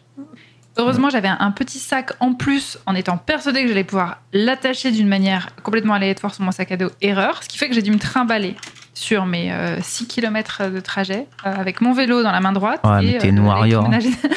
Eh ben, c'est C'est très pas- énervant de Ouais, c'est pas grave. C'est pas grave. Bah oui, évidemment. Et là, on se sent un peu con d'avoir un vélo euh, méga léger qui va vite. Et t'es là, ouais, mais en vrai, euh, quand je vais faire des grosses courses, c'est un peu relou. Mais Oui, c'est mais, clair. mais c'est pour ça qu'il faut, il faut bien choisir et bien s'adapter. Mais le- la solution du deux vélos avec un électrique qui peut transporter énormément de choses et un ultra simple, très minimaliste qui permet euh, eh bien justement de, de faire des efforts et de vous entretenir tout en vous déplaçant euh, tout aussi rapidement. Je, je pense que c'est c'est un choix qui est assez intéressant. Alors c'est pas un choix qui est donné à tout le monde étant donné que ça prend quand même de la place et que toutes ces petites bébêtes ont quand même une, une certaine valeur. On est sur 2300 Oui. euros pour le cowboy, on est sur 1000 euros tout de même euh, pour le, le, le Jitensha euh, mais il y en a sur le bon équipé. coin, je suis devant là. Ah oui, il y en a Non, mais, mais totalement après, sur le bon après, euh, là où toi, tu as une, t'as une pratique euh, comme moi, euh, qui est un peu euh, de, de- d'amateur euh, bourgeois, c'est que euh, enfin, le, le truc, c'est que on peut, euh, on peut faire mieux avec moins, entre guillemets, si tu veux. On peut faire mieux Enfin, avec. On peut, on peut faire mieux, je ne sais pas, mais on peut faire avec Non, moins, c'est sûr. Le, le- tu peux prendre. euh, si je prends l'exemple de ton Jitencha et que je compare avec moi mon, mon vieux vélo Décathlon, euh, mon vieux vélo Décathlon, il fait globalement le même poids euh, que le tien. C'est un vélo de course des années 90. Euh, T'as le cadre acier rétro, il fait globalement le même poids, sauf qu'il y a des vitesses dessus, tu vois. Ouais. Et, et il a coûté. euh, Enfin, il coûte l'équivalent de 200 balles. Donc t'as pas besoin de mettre 1000 euros pour avoir un truc un peu rétro. Toi, t'as eu, Totalement. t'as eu le Rolls du Mais- truc et tu t'es fait un kiff. Mais bon, et- t'as, enfin, t'as quand même un système avec des vitesses, tu vois, t'es pas, Oui. T'es pas sur un truc euh, automatique, t'as quand même cette, euh, cette, euh, cette peur de dérailler aussi. euh, Oui, bien et- sûr, mais Il y a la mais galère- tu il y a- vois, peut y avoir tu- les galères qui vois, avec. Après, j'ai, crevé quatre la- fois, donc. sur, sur les contraintes du quotidien, voilà, et tu, et tu peux aussi prendre des vélos électriques qui coûtent entre guillemets moins cher ou des vélos de ville pas électriques avec l'équivalent du transportable bien, euh, bien comme il faut, tu vois. genre, Je a- suis complètement. Il existe des, des di- peut-être on vous en fera une chronique. Il existe vraiment énormément d'alternatives. En tout cas, si vous voulez vous déplacer et faire vos trajets au quotidien, c'est celle que j'ai choisie parce que je voulais un vélo qui soit transverse, à la fois qui permette de faire mes trajets au quotidien, mais aussi qui permette d'aller faire un peu euh, de pilotage sportif sans que ce soit euh, ultra galère euh, dans, dans l'utilisation et que que je me trimballe un truc pas spécialement très agréable à rouler. Pour le coup, il est très agréable. Et donc, ce que je voulais dire pour terminer ma chronique, c'est que Donc c'est 2000 km, 1000 km d'un côté, un célébré. D'ailleurs, tu as un trophée euh, cowboy quand tu fais les 1000 km, c'est très rigolo. c'est vraiment un jeu vidéo, c'est incroyable. Et 1000 km avec le single spin. Bon, tu as un trophée aussi sur Strava hein, d'ailleurs, hein, mais euh, ils ont tout gamifié hein, visiblement. Euh, c'est qu'il y en a un, je me suis pas rendu compte de faire ces, ces 1000 km. L'autre, je me suis rendu compte et j'ai eu envie de les faire moi-même. Voilà, il y a vraiment c'est vraiment la grosse différence entre ces deux single speed et ces deux façons de faire du vélo. Et je pense, je, vois très bien ce que ça va entraîner. Hein. Ce, plaisir de faire du vélo va forcément te dire, mais est-ce que tu pourrais pas prendre encore plus de plaisir avec un autre vélo équipé, je ne sais pas, en Shimano 105 Et tu vas te dire, est-ce que tu pourrais pas prendre plus de plaisir avec un vélo, avec un cadre carbone, peut-être monter en Ultegra? Est-ce que tu prendrais pas plus de plaisir à être un dentiste? Tous ces chemins de, réflexion, tu, je sais que je les aurai un jour ou l'autre. Ce que je veux savoir, Ken, c'est est-ce que tu vas t'épiler les jambes? Ah, Alors, jamais de la vie. Pourquoi? Grand Dieu. Pour gagner de la vitesse? Mais c'est vrai ça. Euh. Reparlons-en dans un an. Je suis sûr que tu vas faire une chronique sur les. Euh, non, mais non, mais, mais Victor, c'est vrai, c'est mensonge ou pas? De quoi? Épilation des jambes, ça fait gagner de la vitesse. Oh, c'est marginal. C'est marginal. mais, mais toi, toi qui fais du 40 km/h ici, je pense que tu devrais, tu devrais, tu devrais étudier la, la solution. Non, mais jamais de la vie. Je, ça suffit. Je, je me suis déjà épilé beaucoup, beaucoup trop de choses, en tout cas pour la cause. Ça suffira. Foutez les, foutez la paix. En tout cas, mes gens, voilà, c'était mon partage. Quoi qu'il arrive, sachez que je suis très content du Jitensha. En plus, je le trouve absolument magnifique. Et toutes les personnes que je croise me disent ah il est beau votre vélo il est beau votre vélo. Je ne sais pas pourquoi tout le monde me dit il est beau mon vélo. Sachant que c'est un putain de single speed euh, tu vois. En, vrai c'est un cadre au pif et, euh, et, une fourche au pif et des roues pif. Mais tout le monde dit que c'est beau parce qu'il est, voilà exactement. C'est méga c'est méga clean donc qui se fait remarquer euh, et, euh, et j'espère l'utiliser encore très très longtemps. Je vous rappelle, hein, euh, ça ne vous empêchera pas d'être en galère, d'avoir une galère. Autant en, en comment en cowboy, jamais eu aucune galère, mis à part un petit problème de frein que Cyclofix est allé me régler sans que je paye quoi que ce soit. Autant en Jitensha, ça a été énormément de crevaisons dues à la qualité des chaussées parisiennes déplorable, vraiment déplorable, du euh, bout de verre sur les pistes cyclables infinies. tweeter avec le hashtag euh, Paris saccagé. Hidalgo d'émission. Ouais, non, mais c'est pas de la faute d'Hidalgo, c'est vraiment la, faute du. C'est le civisme là pour le coup. Et euh, c'est chiant de se retrouver dans ce genre de situation, mais ça permet d'apprendre réellement euh, comment gérer ce genre de choses-là, car la crevaison, bah, elle, nous concerne tous, hein, tous les cyclistes. Elle vous pend au nez, elle vous arrivera euh, probablement un jour, et il faut apprendre à composer en conséquence. Voilà. Donc c'est euh, gardez bien ça en tête. C'est faire attention quand on roule, c'est très très important.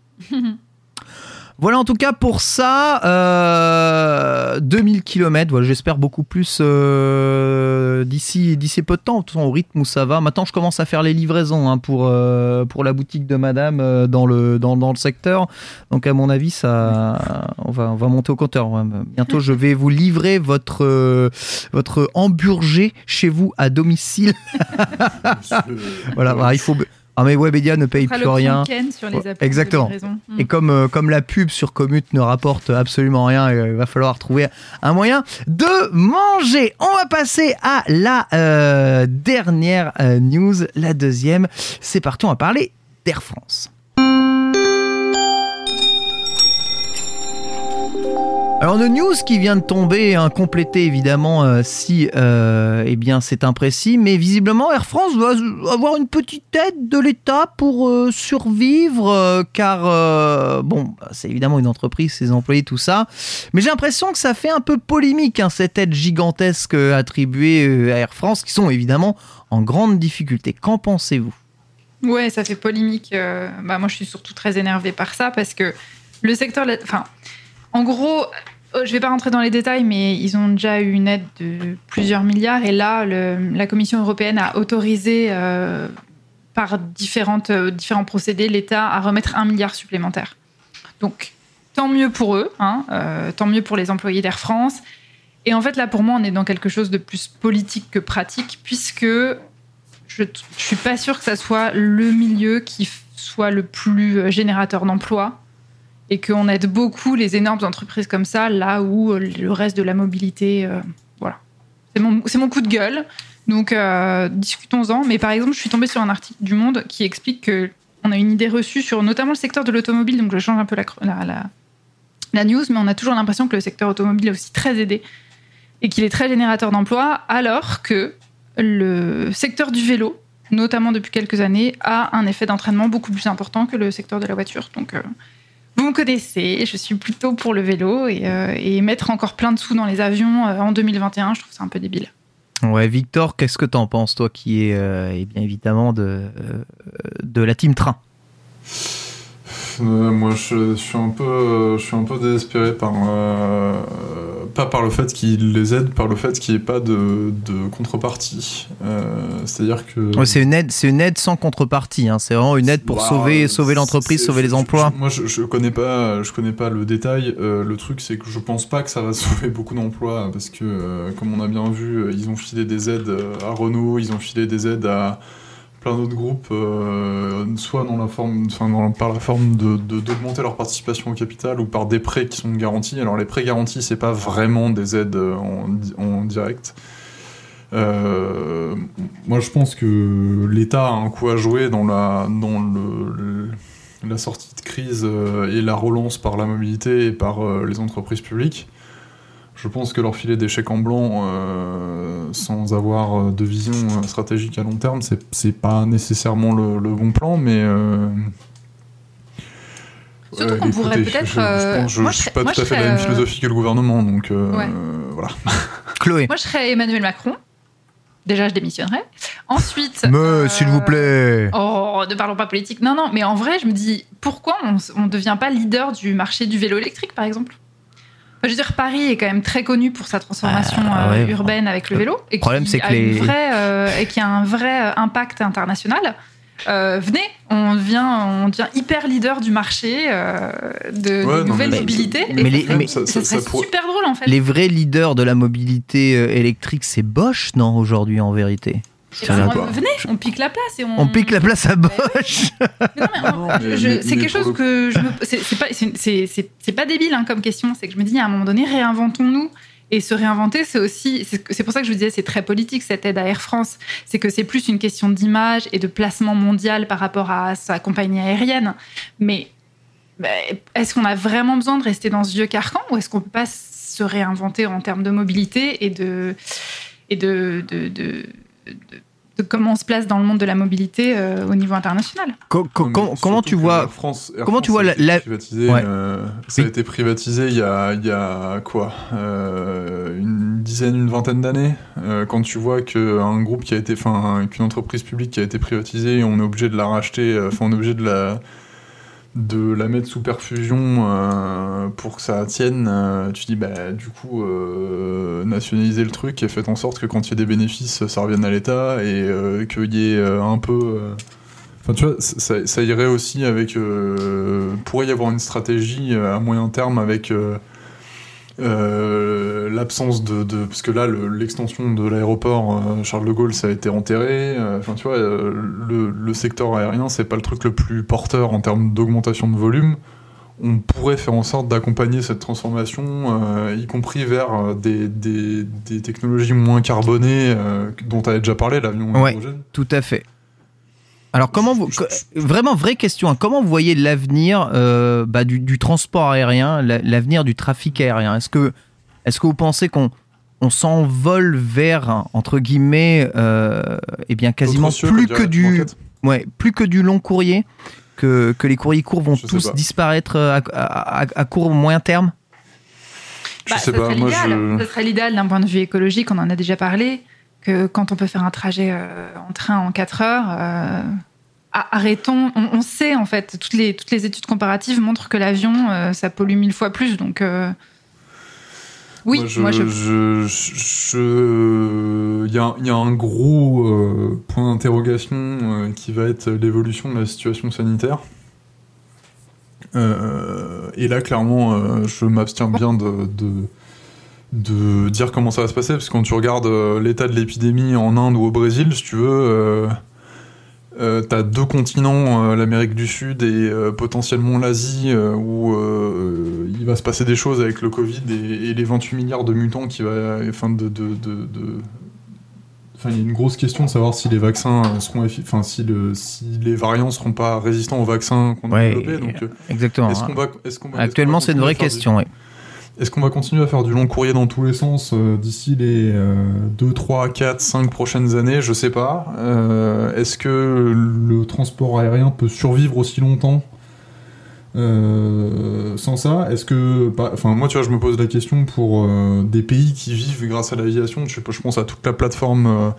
Au Moyen-Orient, euh, enfin tous les Émirats euh, vivent sous perfusion du fait que euh, ils aient des compagnies aériennes avec des longs courriers qui se posent au milieu à Dubaï pour faire vivre le tourisme local. Ouais, ouais. Tu retires de l'aviation long courrier, enfin tu vois, genre même si nous on retire Air France, est-ce que Emirates euh, va arrêter? Je pense pas. Euh, euh, oui, après, oui, je, je vois ce que tu veux dire. ouais.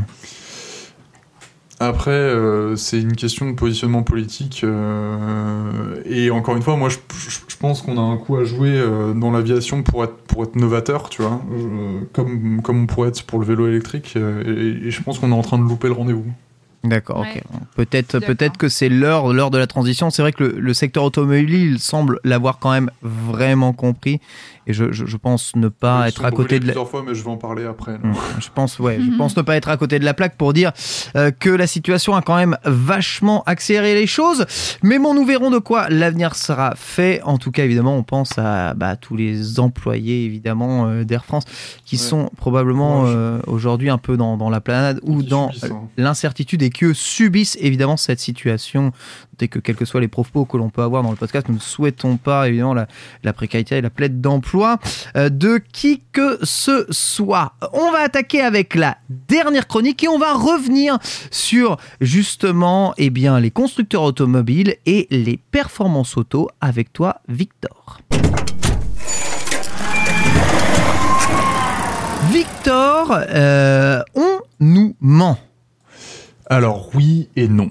Euh, c'est un mensonge par omission ou un mensonge, euh, on va dire, plutôt par euh, réalité déformée. Alors le titre de ma chronique, c'est Le marketing chiffré, une réalité un peu biaisée.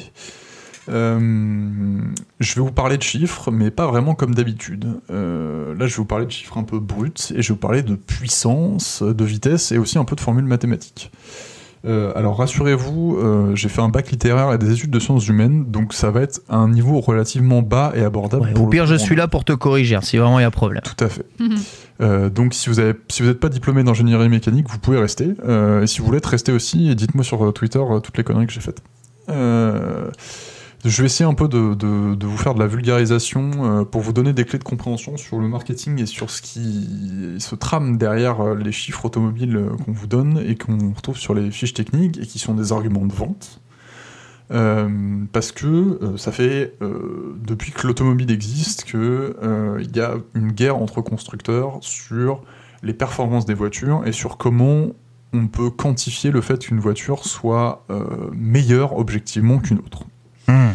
Euh, L'objectif tout ça, c'est que euh, bah, il faut simplifier euh, ce que c'est que l'objet voiture, parce que l'objet voiture, c'est quelque chose d'extrêmement complexe. On s'en rend pas compte aujourd'hui parce que c'est banal dans le paysage, mais c'est plus de 30 000 pièces assemblées. Ouais, c'est vraiment compliqué une voiture. ouais. des constructeurs, beaucoup de sous-traitants, Ouais. des milliards dépensés en R&D pour pour marketer, pour concevoir des voitures et pour avoir une, une part de marché euh, euh, calibrée. Euh, et donc, euh, comment tu veux faire en sorte, quand tu es un service marketing, pour faire en sorte que ta voiture se vende Et ben, tu peux euh, t'appliquer soit sur ce que représente ton véhicule. Donc, on se rappellera cette merveilleuse pub d'Audi euh, qui a une vingtaine d'années qui dit il a la voiture, il aura la femme. Ah, voilà, donc les marketeurs, hein, les bonnes ambiances. Voilà. Et vu que ça c'est plus trop acceptable, euh, maintenant on essaie d'objectiver un peu ça. Donc on va vous dire que telle voiture est plus puissante que ça. Euh, Il y a y a des tas de journalistes et de comparatifs euh, qui vous crachent des litanies de chiffres, y compris et ça, ça se débat sur les argumentaires, sur les arguments YouTube quand on compare tel supercar avec tel supercar. On dit ah bah oui mais elle a plus de puissance que ça, machin, elle accélère plus vite et tout. Donc il y a tout un tas d'indicateurs qui sont censés vous dire en gros Euh, si ce chiffre-là il est plus bas, c'est que c'est mieux, ou si, ce chiffre-là il est plus haut, donc si c'est plus puissant, euh, c'est mieux, si ça va plus vite, c'est mieux, si ça accélère plus fort, c'est mieux. Euh, alors, je vous la faire en mille, c'est pas forcément vrai. Euh, et il y a des chiffres qui sont plus facilement explicables que d'autres. Si par exemple, euh, on parle de catégorie et de taille de véhicule, euh, une voiture aujourd'hui qui, mesure entre 4,10 m et 4,60 m, ça appartient au segment C, ce qu'on dit dans, le, dans le jargon automobile, c'est-à-dire les berlines compactes. berlines compactes, c'est très populaire en Europe, ça. Hein, si vous, et, si vous connaissez pas ce que c'est qu'une berline compacte parce que vous n'êtes pas fan d'automobile, c'est en gros une Golf ou une Mégane. Donc c'est pas une petite voiture qui est le segment B comme les Clio, mais c'est pas une grosse voiture euh, type euh, classée ou euh, Laguna. C'est quoi le segment A du coup si la Clio c'est le B? C'est toutes les microcars type C1. Je pense que tu as. C1 Twingo. Segment A. Voilà. Hmm. un A. Très bien. tu as un A, tout à fait, Chloé. Bravo. C'est une très bonne note, sache-le. Très bonne note. Donc là, vous vous dites, euh, bon, bah, on mesure la taille d'une voiture, c'est assez pratique, c'est noir ou blanc. Si c'est euh, plus gros, bah, ça rentre dans la catégorie de dessus, et si, ça si c'est plus bas, ça rentre dans la catégorie de dessous. Mais du coup, vous vous rendez compte que quand tu dis une dimension, ça rentre dans une catégorie avec tout un tas de, de cases qui doivent être attendues en termes de volume de coffre, en termes d'habitabilité, tout ça. Il y a tout un tas de choses qui calibrent le fait que ce que c'est qu'une voiture qui fait à peu près cette taille-là. Euh, par contre, je vais vous parler d'un truc qui est un peu plus compliqué à, quantifier, c'est la puissance. Quand on parle d'une puissance d'une voiture, on ne sait pas ce que c'est. Et euh, savez-vous ce que c'est que la définition de la puissance? Alors... Euh, bah, ça, Ken, tu dois savoir. Oui, plus ou moins, on va dire, mais dans le cadre d'une voiture, je saurais pas te le définir littéralement, non eh ben, la définition littérale, c'est euh, la vitesse à laquelle tu peux déplacer un objet sur une distance donnée. Donc c'est un rapport, la puissance est égale au travail divisé par le temps. Sachant que le travail, ça peut être le déplacement d'une masse avec un certain poids. D'accord. Donc si tu transmets ça sur une voiture, c'est-à-dire que quand tu déplaces ta voiture qui fait par exemple 1000 kg et que tu la déplaces sur 100 mètres, le fait de déplacer la voiture sur 100 mètres avec un certain nombre de temps, donc euh, si tu mets 10 secondes pour faire 100 mètres, tu as besoin d'une certaine puissance. Euh, et ça repose sur une unité qui est citée à tout va, qui est le cheval vapeur. Donc on dit voilà, cette voiture elle a tant de chevaux. Et personne ne sait vraiment ce que c'est qu'un cheval. Alors un cheval, il euh, faut que vous représentiez un, cheval à, laquelle on a attaché une corde, euh, qui est attachée elle-même à une poulie, qui elle-même est attachée à un bloc de pierre. Et vous mettez un petit coup de taser sur le cheval, donc c'est pas, très animal friendly. Une petite et en gros, sur les fesses une petite tapette sur les fesses. De quoi le faire avancer de quoi le faire avancer, et en gros, la puissance d'un cheval, c'est capable de soulever un rocher de 75 kg sur une hauteur de 1 mètre en une seconde. D'accord, ok, donc c'est ça, un, cheval, ok, c'est ce, c'est ce rapport de, puissance-là, par rapport à un rocher de 75 kg. C'est vraiment, les, échelles choisies sont très étranges. Hein. Voilà, sachant qu'il y a plusieurs chevaux, là ce que je vous ai donné c'est un cheval allemand, donc c'est un Pferdenstärken, euh, à vos souhaits. Euh, sachant que c'est le, les, les, qui sont abréviés les PS, euh, qu'on utilise beaucoup en Europe, et le horsepower, donc le, le cheval impérial, c'est une, c'est un bloc de 550 livres sur un pied de long, donc il est un tout petit peu plus fort. Le cheval américain, les, chevaux allemands sont un peu moins forts. Voilà. Euh, ça, c'était le, petit fun fact. Euh, mais en fait, la puissance, euh, là, je on vous rend compte que la, puissance, pour que ça, ça, ne ça ne se traduit pas en mouvement dans un moteur. En fait, pour calculer la puissance dans un moteur, il faut calculer le, couple que le moteur a et le multiplier par le nombre de tours par minute. Tout à fait. Tout à fait. Donc, un peu. Elle peut, elle peut être exprimée dans le moteur, mais évidemment, quand les constructeurs te parlent de puissance, c'est généralement la puissance qui va passer au sol après tout le système de distribution, c'est ça? Alors, c'est un, peu plus compliqué que ça, euh, enfin plus nuancé que ça, c'est-à-dire que euh, la puissance, ça va être un rapport entre le couple. Donc le couple, qu'est-ce que c'est? C'est une force de torsion. Euh, vous pouvez vous le, vous le représenter comme quand vous dévissez ou vissez une vis. C'est-à-dire quand vous vissez une vis, par exemple, vous appuyez avec une certaine force, et en fait le levier que vous utilisez pour faire cette vis, donc il y a la force que vous appliquez qui est exprimée en newton, et la distance euh, entre l'axe que vous décidez de tourner et votre main, qui est Euh, L'exprimer en mètres généralement. ouais. Donc ça fait des newtons par mètre. Mm. Euh, et ben un moteur, c'est grosso modo ça, c'est-à-dire que va y avoir tout un système de moteur à explosion qui va venir euh, faire tourner un vilebrequin. Si vous voulez regarder le fonctionnement d'un moteur 4 temps, je vous invite à aller sur la chaîne de vilebrequin. Euh, ils font beaucoup de vulgarisation sur les moteurs. Euh, et en gros, ça va faire une force de rotation. Et comme je vous ai expliqué tout à l'heure, la puissance, c'est une force sur du temps. Et en fait, le nombre de tours par minute, ça va être le nombre de rotations, donc ça va être le nombre, le nombre de fois où vous pouvez répéter cet effort par, par minute. Donc, euh, ça vous donne une courbe de puissance, puisque euh, quand, on Bah oui, donne, évidemment. quand, on, quand on vous donne euh, une puissance dans une voiture, on dit voilà, cette voiture fait 75 chevaux. ou Tout 100 à fait. chevaux. Elle ne fait pas tout le temps 100 chevaux. Elle fait Complètement. 100 chevaux au plus haut de sa puissance moteur. Donc, Voilà, exactement, plus haut haut. de ta C1, Plus haut de son régime moteur, c'est ça que tu voulais régime dire. moteur. Tout à fait. Euh, donc, euh, quand tu. Enfin, tous ceux qui ont leur permis de conduire ou qui ont vu comment fonctionne une voiture, si vous mettez le pied au plancher, la voiture commence à très peu de régime, et plus le régime est haut, plus on accélère vite. Je simplifie, c'est comme ça. Ouais.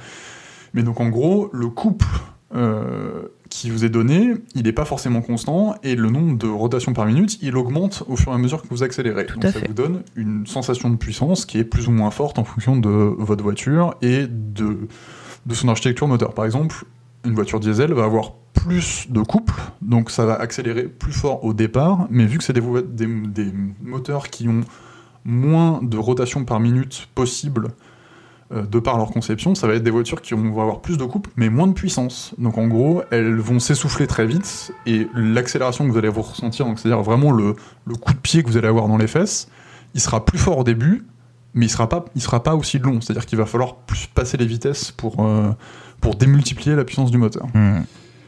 Tout ça pour dire. euh, on, on Comment on choisit une bonne voiture du coup? Non, non, mais on résume la puissance d'une voiture et donc son comportement routier à une puissance. Ce qui est, à mon avis, très mal euh, estimé. Parce que déjà. Bien sûr, oui. Bah, comme, comme tu l'as dit, on est très peu à exploiter la puissance d'un moteur, euh, on va dire, à explosion, combustion. Je sais pas c'est vraiment ce qu'on dit pour Non, pouvoir. puis même, euh, pas s'enfuir. on se rend pas Maximum. compte, c'est qu'on peut avoir deux voitures qui sont euh, sur le papier équivalentes, c'est-à-dire qu'ils vont avoir toutes les deux 100 chevaux, et elles vont pas du tout avoir le même comportement routier. Ah, Par exemple, bien un moteur de sûr. 100 chevaux diesel et un moteur de 100 chevaux essence, ça va pas se comporter de la même façon.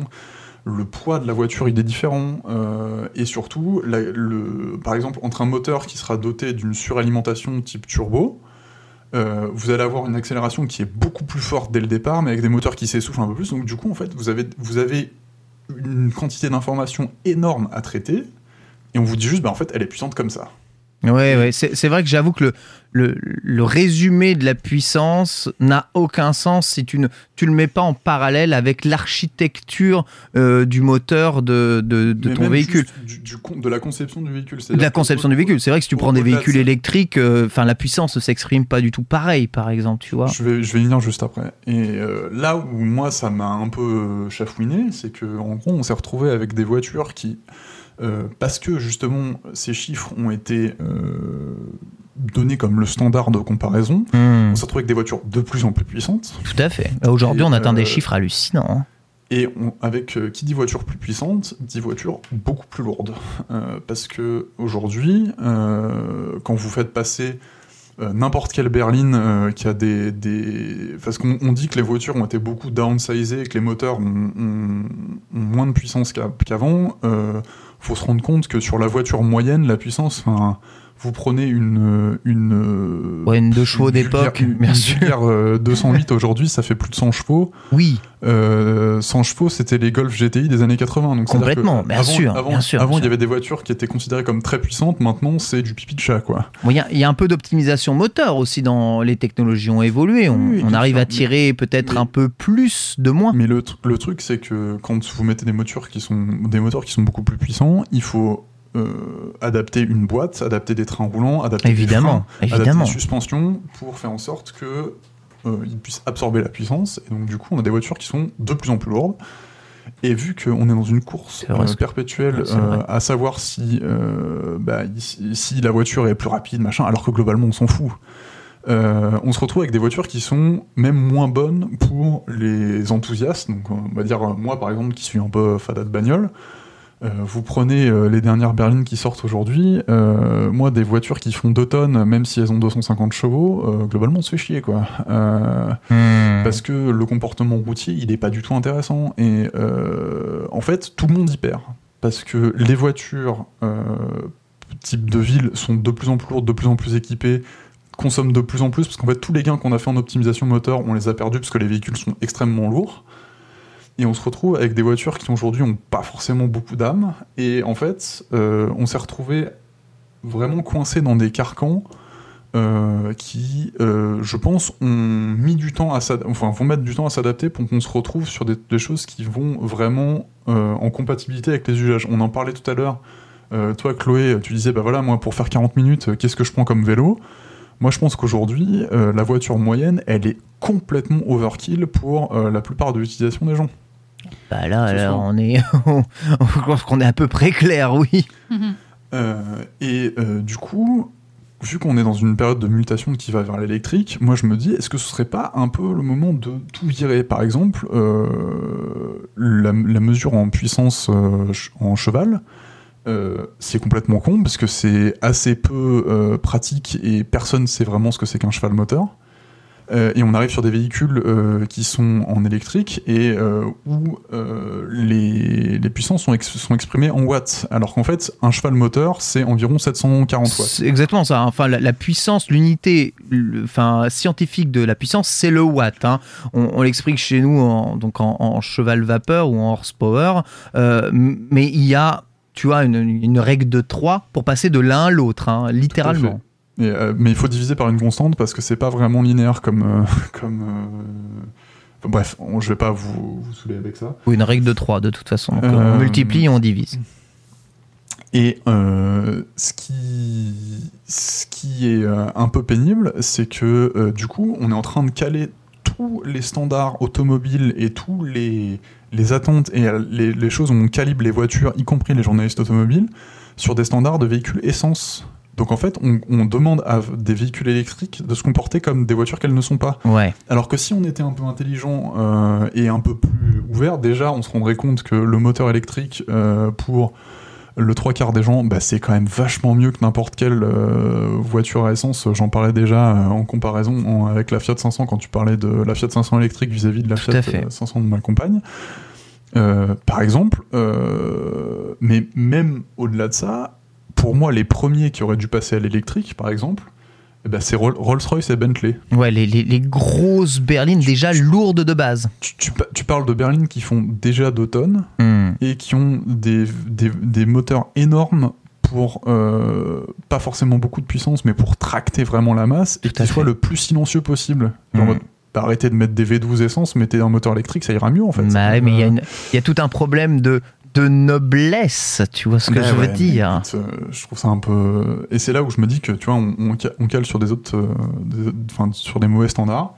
Et arrive le standard de l'autonomie qui, moi, me gonfle euh, vraiment au plus haut point parce que je ne comprends pas cet argument. Alors aujourd'hui, on en parle évidemment beaucoup parce que c'est un des maîtres euh, arguments qui compare justement le véhicule électrique, souvent maximisé à 400 km d'autonomie, avec le véhicule thermique qui, sur des consommations bien plus basses, est souvent amené à faire 600 voire 700 km en moyenne. Ben, c'est le truc, c'est que c'est même pas le cas parce que tu regardes, euh, il y a plein de véhicules euh, essence aujourd'hui euh, qui ont des, des plus petits réservoirs et euh, tu regardes la Fiat 500 euh, de ma copine, euh, elle consomme entre 5 et 6 litres au 100, donc c'est pas beaucoup. euh, pour une petite voiture quand même de sa taille, alors qu'elle a quand même 10 ans. Elle a combien, combien de litres d'essence? Euh, elle a une- même pas une cinquantaine de litres, donc on fait, Cinquantaine euh, de litres, d'accord. on fait à peine 600 km quand on pousse, tu vois. Ouais. Donc 600 km. euh, Et puis le truc, c'est que moi, je me... enfin, on l'utilise, nous, comme petite voiture de week-end euh, et euh, pour aller chercher ça et là. Le jour où on a besoin de faire deux pleins dans la même semaine, c'est euh, très très rare et je, je vais pas utiliser que mon, mon- expérience personnelle, c'est que j'ai regardé le- l'essai de la dernière euh, Honda i, qui est une toute petite citadine électrique qui a été testée par Top Gear. Euh, donc Top- assez Top- catastrophique en termes d'autonomie pour une électrique de cette taille, hein, cela dit. Et euh, Top Gear, donc euh, pour vous remettre dans le contexte de ceux qui regardent pas et qui sont pas friands de genre de, de, de contenu automobile, c'est pas les gens les plus tendres avec l'électrique. Ça, c'est clair. hein. Voilà, ils, sont pas méga saucés par ce truc-là. Mais pourtant, le journaliste, donc euh, qui est Chris Harris, qui a testé la voiture. Chris Harris, le il- fan, il a- de, le fan de Porsche. Oula Tout à fait. D'accord. il a sorti une statistique hyper intéressante qui disait qu'au Royaume-Uni, euh, il y a seulement moins de 1% des trajets qui sont supérieurs à euh, 100 miles, donc 160 km. 1%. Donc il se dit, euh, il euh, sort une anecdote qui dit Mais euh, est-ce que vous achetez un minivan pour la seule fois de l'année, vous avez besoin d'emmener 8 personnes à un mariage? Ah, mais attends, mais ça, j'en avais déjà parlé, ça, dans, dans Commute. Et la, la réponse est non. Et enfin, on loue un van pour le jour où c'est nécessaire, et euh, je pense qu'il faut arrêter de calquer ce, ce- ce besoin d'autonomie. Sur l'éventualité du truc que tu fais pas souvent, quoi. Oui, mais si on ça, suit ton fait- raisonnement, euh, il faut limite pas acheter de berline. Oui. Il faut acheter une amie, et puis voilà. Non, pas forcément de. Ah non, pas forcément. non, non, et pas une amie, mais j'exagère. Mais en vrai, euh, est-ce que tu as besoin de plus de 4 places dans une voiture quand 90% de tes trajets se font seuls? Non. Tu vois? P- Pourquoi Mais c'est- là en fait? où. Oui, là, j'avoue, c'est- oui. C'est vrai que oui. Partons de là. C'est- Bah le, oui, le- bah, là où je voulais, c'est là où je voulais en conclure, c'était de dire que pour les gens euh, qui sont pas convaincus par euh, le passage au mode de transport non individuel, euh, qui pour moi me semble l'avenir, et qui ont soit besoin d'avoir un véhicule euh, au quotidien, soit qui veulent tout simplement pas changer. euh, je pense qu'ils y gagneraient à revoir euh, ce qu'ils ont besoin en termes de voiture parce que euh, là où euh, l'autonomie euh, ça peut être une ça peut être une guerre pour le pour l'électrique, ce qui a aussi un principal frein, c'est son coût, et notamment le coût des batteries. Et en fait, si on n'avait pas besoin de batteries aussi énormes pour se déplacer, ben, on se retrouve avec des voitures qui sont euh, à la fois moins coûteuses et plus légères. Donc en fait, tout le monde y gagne parce que tu te retrouves avec des voitures qui sont plus fun à conduire et qui sont plus adaptées sur 80% de, de, enfin, aux 80 à 90% des usages. Euh, et euh, j'en parlais à, mon garagiste, euh, donc mon garagiste qui est un fanat de voitures anciennes, qui vient de s'acheter une BMW des années 80 euh, et qui ne jure que par l'essence et par les trucs qui sentent le samplon. Euh, moi, il m'a dit clairement, euh, mais euh, avoir une voiture électrique au quotidien, enfin, c'est l'idéal et de loin en fait. Et quand tu vois que même les gens qui sont convaincus et passionnés, enfin, qui sont passionnés par les anciennes voitures, sont convaincus par l'électrique, il faut changer le truc, tu vois. Et je pense que on, arrive à un point où il faut laisser derrière nous tout le, tous les, vieux journaleux et nos vieux carcans de pensée Hmm. pour euh, vraiment aboutir à un concept nouveau, tu vois. Et c'est là où euh, tu me parlais de euh, qu'est-ce que Enfin, qu'est-ce que je vois pour l'avenir Moi, je vois pour l'avenir qu'on a des constructeurs aujourd'hui automobiles qui sont pas capables de, de se réinventer. Et, ils sont, et Steve Jobs a dit un truc euh, intéressant. euh, Ah ouais. pourtant, et pourtant, je n'aime pas particulièrement. Fut un temps, hein. Attends. Euh, euh, il dit mais si, euh, une marque est pas capable de cannibaliser ses propres produits, euh, quelqu'un d'autre le fera à sa place. Et c'est ce que Tesla a montré par exemple, c'est que si les constructeurs automobiles sont ont pas la volonté de sacrifier leur propre euh, marque, enfin et leurs propres concepts qui sont ancrés dans un ancien monde, ils n'arriveront pas à, arriver sur vraiment la mobilité du 21e siècle et J'en veux pour preuve euh, Volkswagen qui en ce moment, euh, bah, ils ont sorti une Golf électrique, mais euh, ils n'ont pas voulu faire de l'ombre sur leur produit Golf, donc du coup ils l'ont appelé la ID3. Ouais. Et en fait, euh, envie de- moi j'ai envie de leur dire, mais arrêtez de faire la Golf en fait, genre, ou alors faites, faites une Golf, faites-en une voiture électrique, mais arrêtez de faire un entre deux. Enfin, genre, Ah, en train de ah, faire des gammes parallèles. je, je les défendrai quand même un tout petit peu parce que la e-Golf a existé, elle existe, elle existe encore, donc tu peux bien acheter une Golf électrique. Évidemment, euh, ni son autonomie, ni sa performance, ni son prix ne sont très compétitifs. Et c'est vrai que l'ID3 est su- sur une plateforme électrique avec une autre voiture. C'est pas une Golf en termes de plateforme. Non, mais ils, auraient- plateformes. Ils, auraient dû sortir la vieille Golf et dire voilà, c'est bon, on arrête. Genre, voici la nouvelle plateforme et on l'appelle pas ID3, on l'appelle Golf. Ouais, mais c'est le choix qu'a fait du coup Fiat avec la nouvelle 500, par exemple. Tu vois. Mais, tu vois, je pense que eux, ils ont raison. Et je pense que tous les constructeurs qui vont avoir euh, le courage de sacrifier euh, leur vieille tradition et pour se réinventer pourront survivre. Et sinon, il y a BMW qui mourra tout seul. Je- je- ouais, c'est- c'est- les, les plus en avance à la base hein, sur l'électrique aujourd'hui tellement les plus en retard sur, euh, sur le passage à la transition. C'est terrible. Chloé, euh, j'aimerais quand même te poser la question. Je reviendrai évidemment pour, pour peut-être la fin de ta chronique, euh, Victor. Mais si demain on te dit ta C1 sans surcoût, on te la change en, en électrique.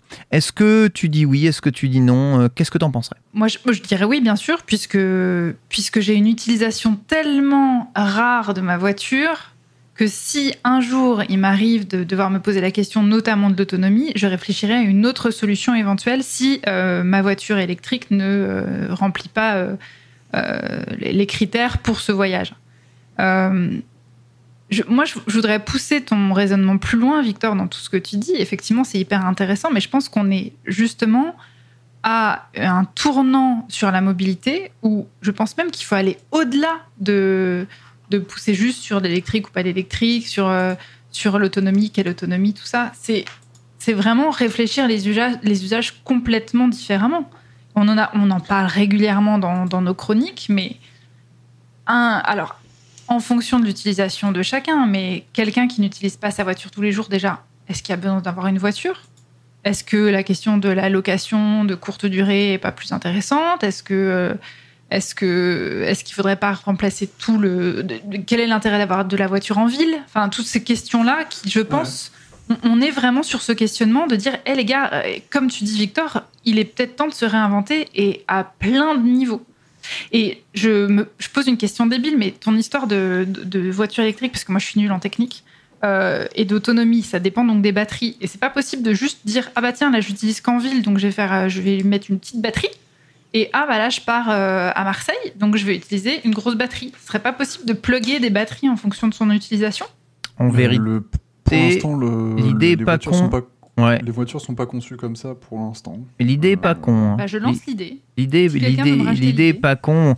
On s'impliquerait quand même à avoir, euh, ouais, faut, faudrait repenser les plateformes des voitures, avoir une sorte de caravane ou euh, une extension de coffre. Il y aurait des sacrifices quoi qu'il arrive euh, à faire pour avoir un- une extension Ouais, mais tu- de, mais tu vois- de mais tu batterie. vois, par exemple, ça, c'est des concepts qui auraient pu être explorés, et juste parce que je pense qu'ils doivent se dire, euh, ils doivent se calquer sur des études de consommateurs, si tu veux, mais des études de consommateurs, euh, tu te retrouves avec des voitures calibrées qui se ressemblent, là- qui se ressemblent toutes, tu vois, genre, il y, aurait une voiture qui aurait euh, le, le courage de le faire, mais c'est ce que Tesla a fait, tu vois, genre Tesla, et pourtant, je suis pas le plus grand défenseur d'Elon Musk. Bah, hein, enfin, Tesla, ils, Tesla, ils ont fait deux SUV dans leur gamme, ce qui est un non-sens en électrique. Oui, sauf que Tesla, ils ont dit, euh, ils ont dit, euh, enfin tout le monde leur a dit, c'est impossible de faire des berlines avec de l'autonomie, euh, vous y Alors arriverez pas, et ils l'ont fait, si tu veux. Oui, et, bien euh, sûr.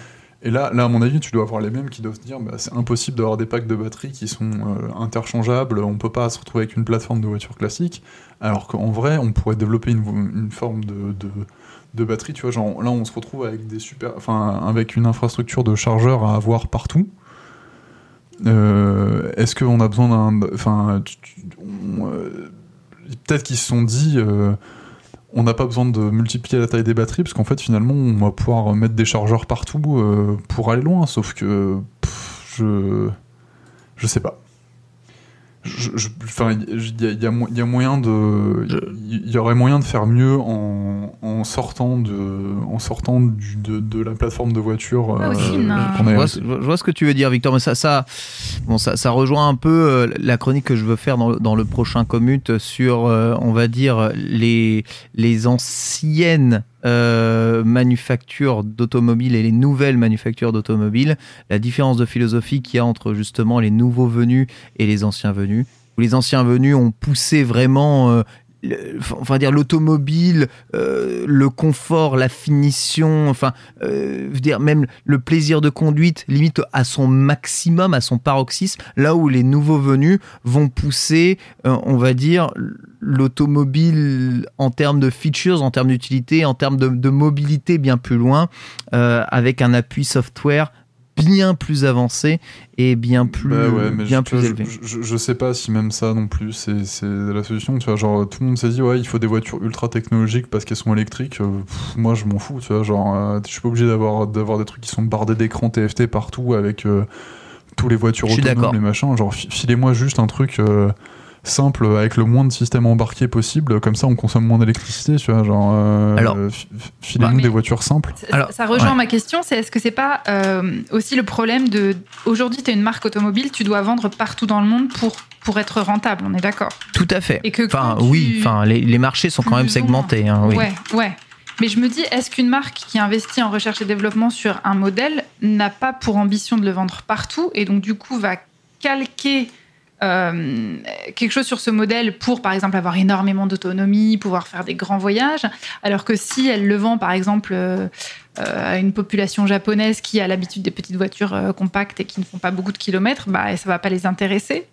Donc c'est ça ma question, c'est est-ce que... Euh, Aujourd'hui, les grands constructeurs automobiles mondiaux, euh, il y a trois marchés vraiment très distincts, voire quatre si tu comptes l'Amérique latine, mais le marché états-unien, le marché européen et le marché asiatique, c'est des marchés qui sont quasiment hermétiques euh, l'un par rapport à l'autre. C'est-à-dire que tu as des, t'as des, t'as des voitures qui sortent, euh, qui sont faites par Renault, par exemple. Renault, on ne sait pas, mais euh, ils sont associés à Samsung, euh, qui fait des voitures en Corée, par exemple. Tout à fait. Euh, et on a des voitures qui sont vendues et brandées par Renault en Asie que nous on n'a jamais vu en Europe euh, et inversement si tu veux. Euh, tu regardes euh, le groupe PSA, Citroën euh, et Renault, il n'y a pas une Renault et une Citroën qui sont vendues aux États-Unis par exemple. C'est ça. Les, les Toyota qui sont vendus dans- en Amérique du Nord sont pas les mêmes que les Toyota qui sont vendus au Japon. Euh, les Golf qui sont les mêmes, vendus aux US sont pas les mêmes que les Golf qui sont vendus en Allemagne. Carrément. En fait, tu as, t'as des marchés qui sont très très segmentés parce que des besoins automobiles et une culture de l'automobile qui est très différente. Euh, et là où tu vois par exemple euh, Tesla, tu vois que c'est quand même une grosse voiture d'américain parce que euh, ben, par les dimensions, par le besoin d'autonomie, par j'en, parlais, mais tu regardes Tesla, ils se sont fait remarquer parce que ils ont une puissance qui est absolument démentielle. Je veux dire, est-ce qu'on a besoin d'avoir des berlines qui font entre 450 et 1000 chevaux pour les, les, les modèles les plus récents et les plus violents? Enfin, tu vois, il y a, le, il y a le, le côté marketing pour dire voilà, ma. La ma réponse Tesla- est, ma la Tesla, réponse est clairement non. Hein.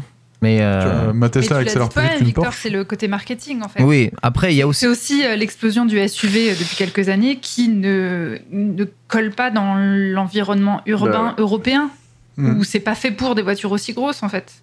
Oui, puis même pour des trajets classiques de campagne, c'est pas fait non plus pour. hein, mais euh, c'est c'est c'est assez terrible. Enfin, c'est c'est vraiment beaucoup de beaucoup de, de- de problématiques en effet euh, soulevées. On parlait euh, justement de la fameuse Dacia Spring, hein, qui est peut-être un peu plus dans l'esprit que tu recherchais, un Victor. 13 000 euros bonus écologique euh, déduit ou 89 euros par mois après un premier loyer de 7 000 euros et euh, 200 km d'autonomie WLTP. hein. Déjà, les retours sont testés, des dimensions relativement similaires à une grosse Twingo, on va dire, et une voiture qui a un rapport euh, distance-prix absolument imbattable avec absolument aucune fioriture ni features extraordinaires euh, technologiquement voilà Bah alors tu vois moi ça c'est la voiture qui va me donner raison ou tort je pense. Voilà. que, Est-ce que ceci euh, va marcher? C'est une véritable question. Alors, c'est une voiture qui est fabriquée et produite en Chine, hein, d'ailleurs. euh, Bah non, mais si tu reprends l'histoire de Dacia, par exemple, Dacia, c'était des, c'était des véhicules qui étaient censés être vendus en Europe de l'Est, donc c'était une sous-marque de Renault, parce que Renault Tout avait fait. trop honte, trop honte de mettre sa marque dessus pour euh, avoir recyclé des vieilles pièces. On a tendance à cartonner chez, tout, chez nous en tant que deuxième ça, voiture. Mhm. C'est ça, en fait. euh, c'est Comme la Twingo à l'époque d'ailleurs. Qui n'étaient pas censées être, euh, qui pas être vendues chez nous, et les gens ont dit, mais attendez, on veut ça en fait, c'est trop pas cher, euh, filez-nous Ah ça, et en fait, c'est devenu la voiture du peuple, enfin c'est la Volkswagen à la française vraiment pour le coup parce que c'est des voitures qui sont ultra abordables, qui sont simples, qui sont faciles à réparer. Allez-y go quoi. enfin, genre. Ouais mais c'est pas grave. Oui, oui. oui. Sont un peu moches, oui, c'est vrai. Après, ça va, le Sandero aujourd'hui, ça peut aller, tu vois. Ouais, Et là, la Dacia Spring, elle ressemble à un tout petit euh, Sandero en vrai. hein, donc, euh, c'est plutôt, carrément. c'est plutôt chou. Ah, en vrai, elle est choupie. Hein. C'est pas, euh, c'est pas follement excitant, on va dire, un peu comme une Citroën, mais c'est choupi. Euh, sincèrement et ça fait ça fait le taf cette voiture va-t-elle s'imposer? On verra parce qu'il y a- il y, a vraiment évidemment beaucoup de problématiques et je sais que beaucoup de, de, de, de commuters euh, qui nous écoutent euh, on remarque évidemment euh, tous les problèmes que peuvent amener l'électrique. Ouais, mais vous parlez encore de la ville, et la campagne c'est pas possible, et moi je fais 200 km, gna, gna, gna, comment je fais? Bah, Bon, c'est- je- moi, c'est- j'aimerais bien voir ça à part, à part des commerciaux ou ça. Ouais, je- doute qu'il y ait beaucoup de gens qui fassent 200 peut-être la km par solution. jour. Quoi. Ouais, peut-être, il nous faut un bon dev. Venez, on lance ça. En Un gros, bon moi, je rêve d'un site où tu rentres tes habitudes. Tu dis, bah voilà, moi, ma voiture, j'utilise. Et on te dit, euh, ah deux fois ouais. et demi par semaine. Euh, je fais euh, des trajets de plus de 500 km à hauteur de Engueule, 4 fois par déjà. an. nous sommes nous sommes tant dans mon foyer. Ouais. Et Euh, euh, j'ai pour habitude de l'utiliser tous les matins pour aller au boulot, de faire 2 km et demi. Donc là, le site te dirait, bah prends un vélo en fait. C'est ça. Mais j'aimerais bien un truc comme ça. Donc, Victor, Quelle est la, la, ouais, existe, la mais, meilleure euh, voiture euh, pour moi? Vraiment. Ah, ce serait. Et, et je rebondis là-dessus parce que j'ai vu il y a pas longtemps une vidéo de Natou sur le vol de sa voiture et du coup elle était, Ah euh, elle était amenée à racheter une voiture. Et donc elle dit bah comment j'ai choisi ma, ma voiture? Elle dit j'ai pas choisi en fonction de bah, comme tu disais Victor de de l'autonomie ou quoi que ce soit. Elle a pris la liste des 10 modèles les plus volés et elle a choisi une voiture hors de ces 10 modèles parce qu'elle voulait pas se faire revoler sa voiture. Et c'est rigolo aussi de dire bah euh, mon critère c'est aussi bah, si possible d'avoir une voiture qui ne se fait jamais tu voler. Tu vois, Et tu vois, ce serait comment- hyper intéressant comment- d'avoir Comment un tu veux anticiper en termes de marché euh, tu, tu dis à un constructeur automobile Bonjour, je voudrais concevoir une voiture et les gens la volent pas. Bah si, Tu- je pense que c'est assez facile, excuse-moi. Ah bon Je pense Pourquoi que, bah, je pense que bah, il suffit de, de- de faire de l'analyse de données. C'est-à-dire que si sur tes 10 modèles des 5 dernières années, tu vois que tous ceux qui ont été volés et tu vois ce qu'ils ont en commun. Est-ce que c'est de l'esthétique? Est-ce que c'est parce qu'on sait que la voiture se revend très bien? Est-ce que est-ce qu'on sait que Bah, c'est des petites voitures c'est- que tu peux emmener en container, euh, en, je sais pas, en- dans les pays de l'Est pour la revendre plus facilement? Je pense que Je sais, je sais pas tu s'il y a peux des vrais de arguments commerciaux de, de. de données. Non, après, moi, je trouve ton argument intéressant, mais ça va un peu à l'encontre de ce que je voulais dire dans ma chronique, qui était de dire. euh, tu- Non, mais le. le, le- Si, tu as un algorithme qui est capable de te donner tes. Enfin, où tu donnes tes besoins et il est capable de te sortir une voiture, C'est pas une voiture qui te sortira souvent. hein.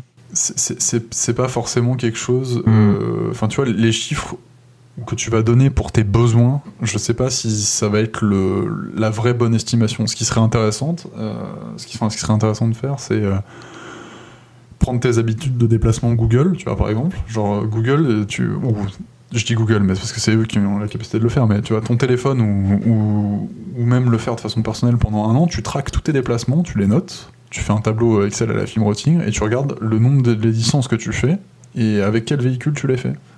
Oui, non, mais ce que je veux dire, c'est que ton questionnaire serait basé sur une forme de d'objectivité. C'est comme, par exemple, quand tu t'inscris euh, pour faire des cours de sport, euh, tu vas pas dire euh, oui, bah, je peux courir euh, 15 km par jour et soulever euh, 200 kg. Non, tu vas être un petit peu objectif parce que tu sais très bien que euh, J'en j'en le connais dans ce podcast qui disent qu'ils sont capables de tenir euh, 35 km/h de moyenne sur 10 km.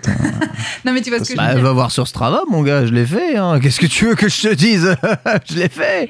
Et puis après, tu peux aussi avoir une option dans ton questionnaire de dire est-ce que euh, je veux que ma voiture, euh, bah, tout le monde se retourne quand je passe? Est-ce que je veux une grosse voiture pour compenser un problème euh, euh, de masculinité Est-ce que tu vois et Soyons. Ah, ça serait ça, marrant, ça, en fait, de ça faudrait une case dans le, dans le, dans le questionnaire. Genre, je veux sûr. compenser ma masculinité et genre, on te, on te donne une- un badge en disant bravo, vous avez un gros pénis. non, mais en vrai, je rigole là-dessus, mais tu vois, tu peux aussi voir l'objet voiture comme un objet. euh, euh, tu, tu te fais de plaisir sur une très belle voiture qui ne correspond peut-être pas du tout à tes besoins quotidiens, mais à un moment donné, c'est ton Je- argent, tu as le droit d'en faire ce que tu veux en fait. La voiture plaisir, Victor, tu peux nous en parler un peu de la voiture plaisir ou pas euh, Joker. Voilà, très bien. Merci beaucoup. Ceci conclura du coup. Non, mais Cette écoute, chronique. j'ai- trouvé l'argument imparable pour garder ma voiture et ma moto. Est-ce que c'est plus écologique que j'ai ma voiture et ma moto et que je roule peu avec, alors que si je vais la revendre, ça sera forcément à quelqu'un qui va rouler plus que moi? Je ne peux pas entendre ce genre d'argument. C'est pour moi terrible. Cela dit, la voiture est aussi un objet de plaisir. Évidemment, il est important euh, de vous faire plaisir dans la vie, si c'est évidemment euh, ce qui vous plaît. Maintenant, gardez bien en tête que eh bien ça reste un loisir relativement euh, coûteux et que adapter un véhicule à vos types de transport, c'est évidemment euh, assez convenable. Et je ne veux pas entendre l'argument euh, qui dit ah ben moi j'ai acheté une voiture énorme c'est quand même vachement plus pratique pour installer mon môme en siège bébé. Enfin sincèrement punaise pour les pour les 5 minutes que ça te prend à installer ton môme en siège bébé t'as pris un paquebot? Non. Euh, enfin littéralement non. Enfin c'est un c'est un non-sens. Ça coûte déjà tellement cher un enfant. Ne gaspille pas ton argent. Euh, je t'assure c'est pas parce que tu te baisseras un tout petit peu que le siège bébé ne rentrera pas dans ta berline compacte classique classique. Mon frère, fanat de voiture, le fait très bien dans sa Mégane RS, bien trop puissante pour ce que c'est. Merci beaucoup de nous avoir écoutés. Merci beaucoup Victor, merci beaucoup Chloé hein, pour ce podcast. Ça m'a fait plaisir de vous retrouver euh, ici De hein, même. pour, pour Commute. hein.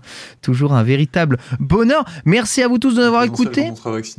Euh, ouais, ah, vous êtes vraiment flippés, hein. c'est c'est- Ouais. terrible. hein. Moi, je vous comprends, je vous comprends, je vous comprends. Mais Non, mais Le- les- le les- plus tôt sera le on mieux. trouvera- On trouvera un, un moment où ce sera moins tendu euh, pour se retrouver au, au studio. voilà, actuellement, c'est actuellement nous sommes encore en confinement. On n'a pas levé euh, le, bouclier, donc euh, ça reste euh, évidemment encore un tout petit peu compliqué. hein. Sinon, rendez-vous à Webedia, bien entendu pour le pour le prochain podcast. Et puis n'hésitez pas, évidemment, le Patreon de qualité à soutenir évidemment les podcasts de qualité, à écouter les autres podcasts. Aujourd'hui, Apple a même annoncé eh bien le sub pour les podcasts sur Apple Podcasts. Peut-être est-ce que ça arrivera évidemment pour Commute. hein. N'hésitez pas à sub euh, pour de nouvelles emotes de non, je- il y a peut-être euh, un jour, euh, je crois qu'il y a un partenariat entre Acast et Patreon qui, qui est en train de se décider. Là, on va, on va pouvoir. euh, on va pouvoir faire en sorte que les Patreonautes n'aient pas de pub,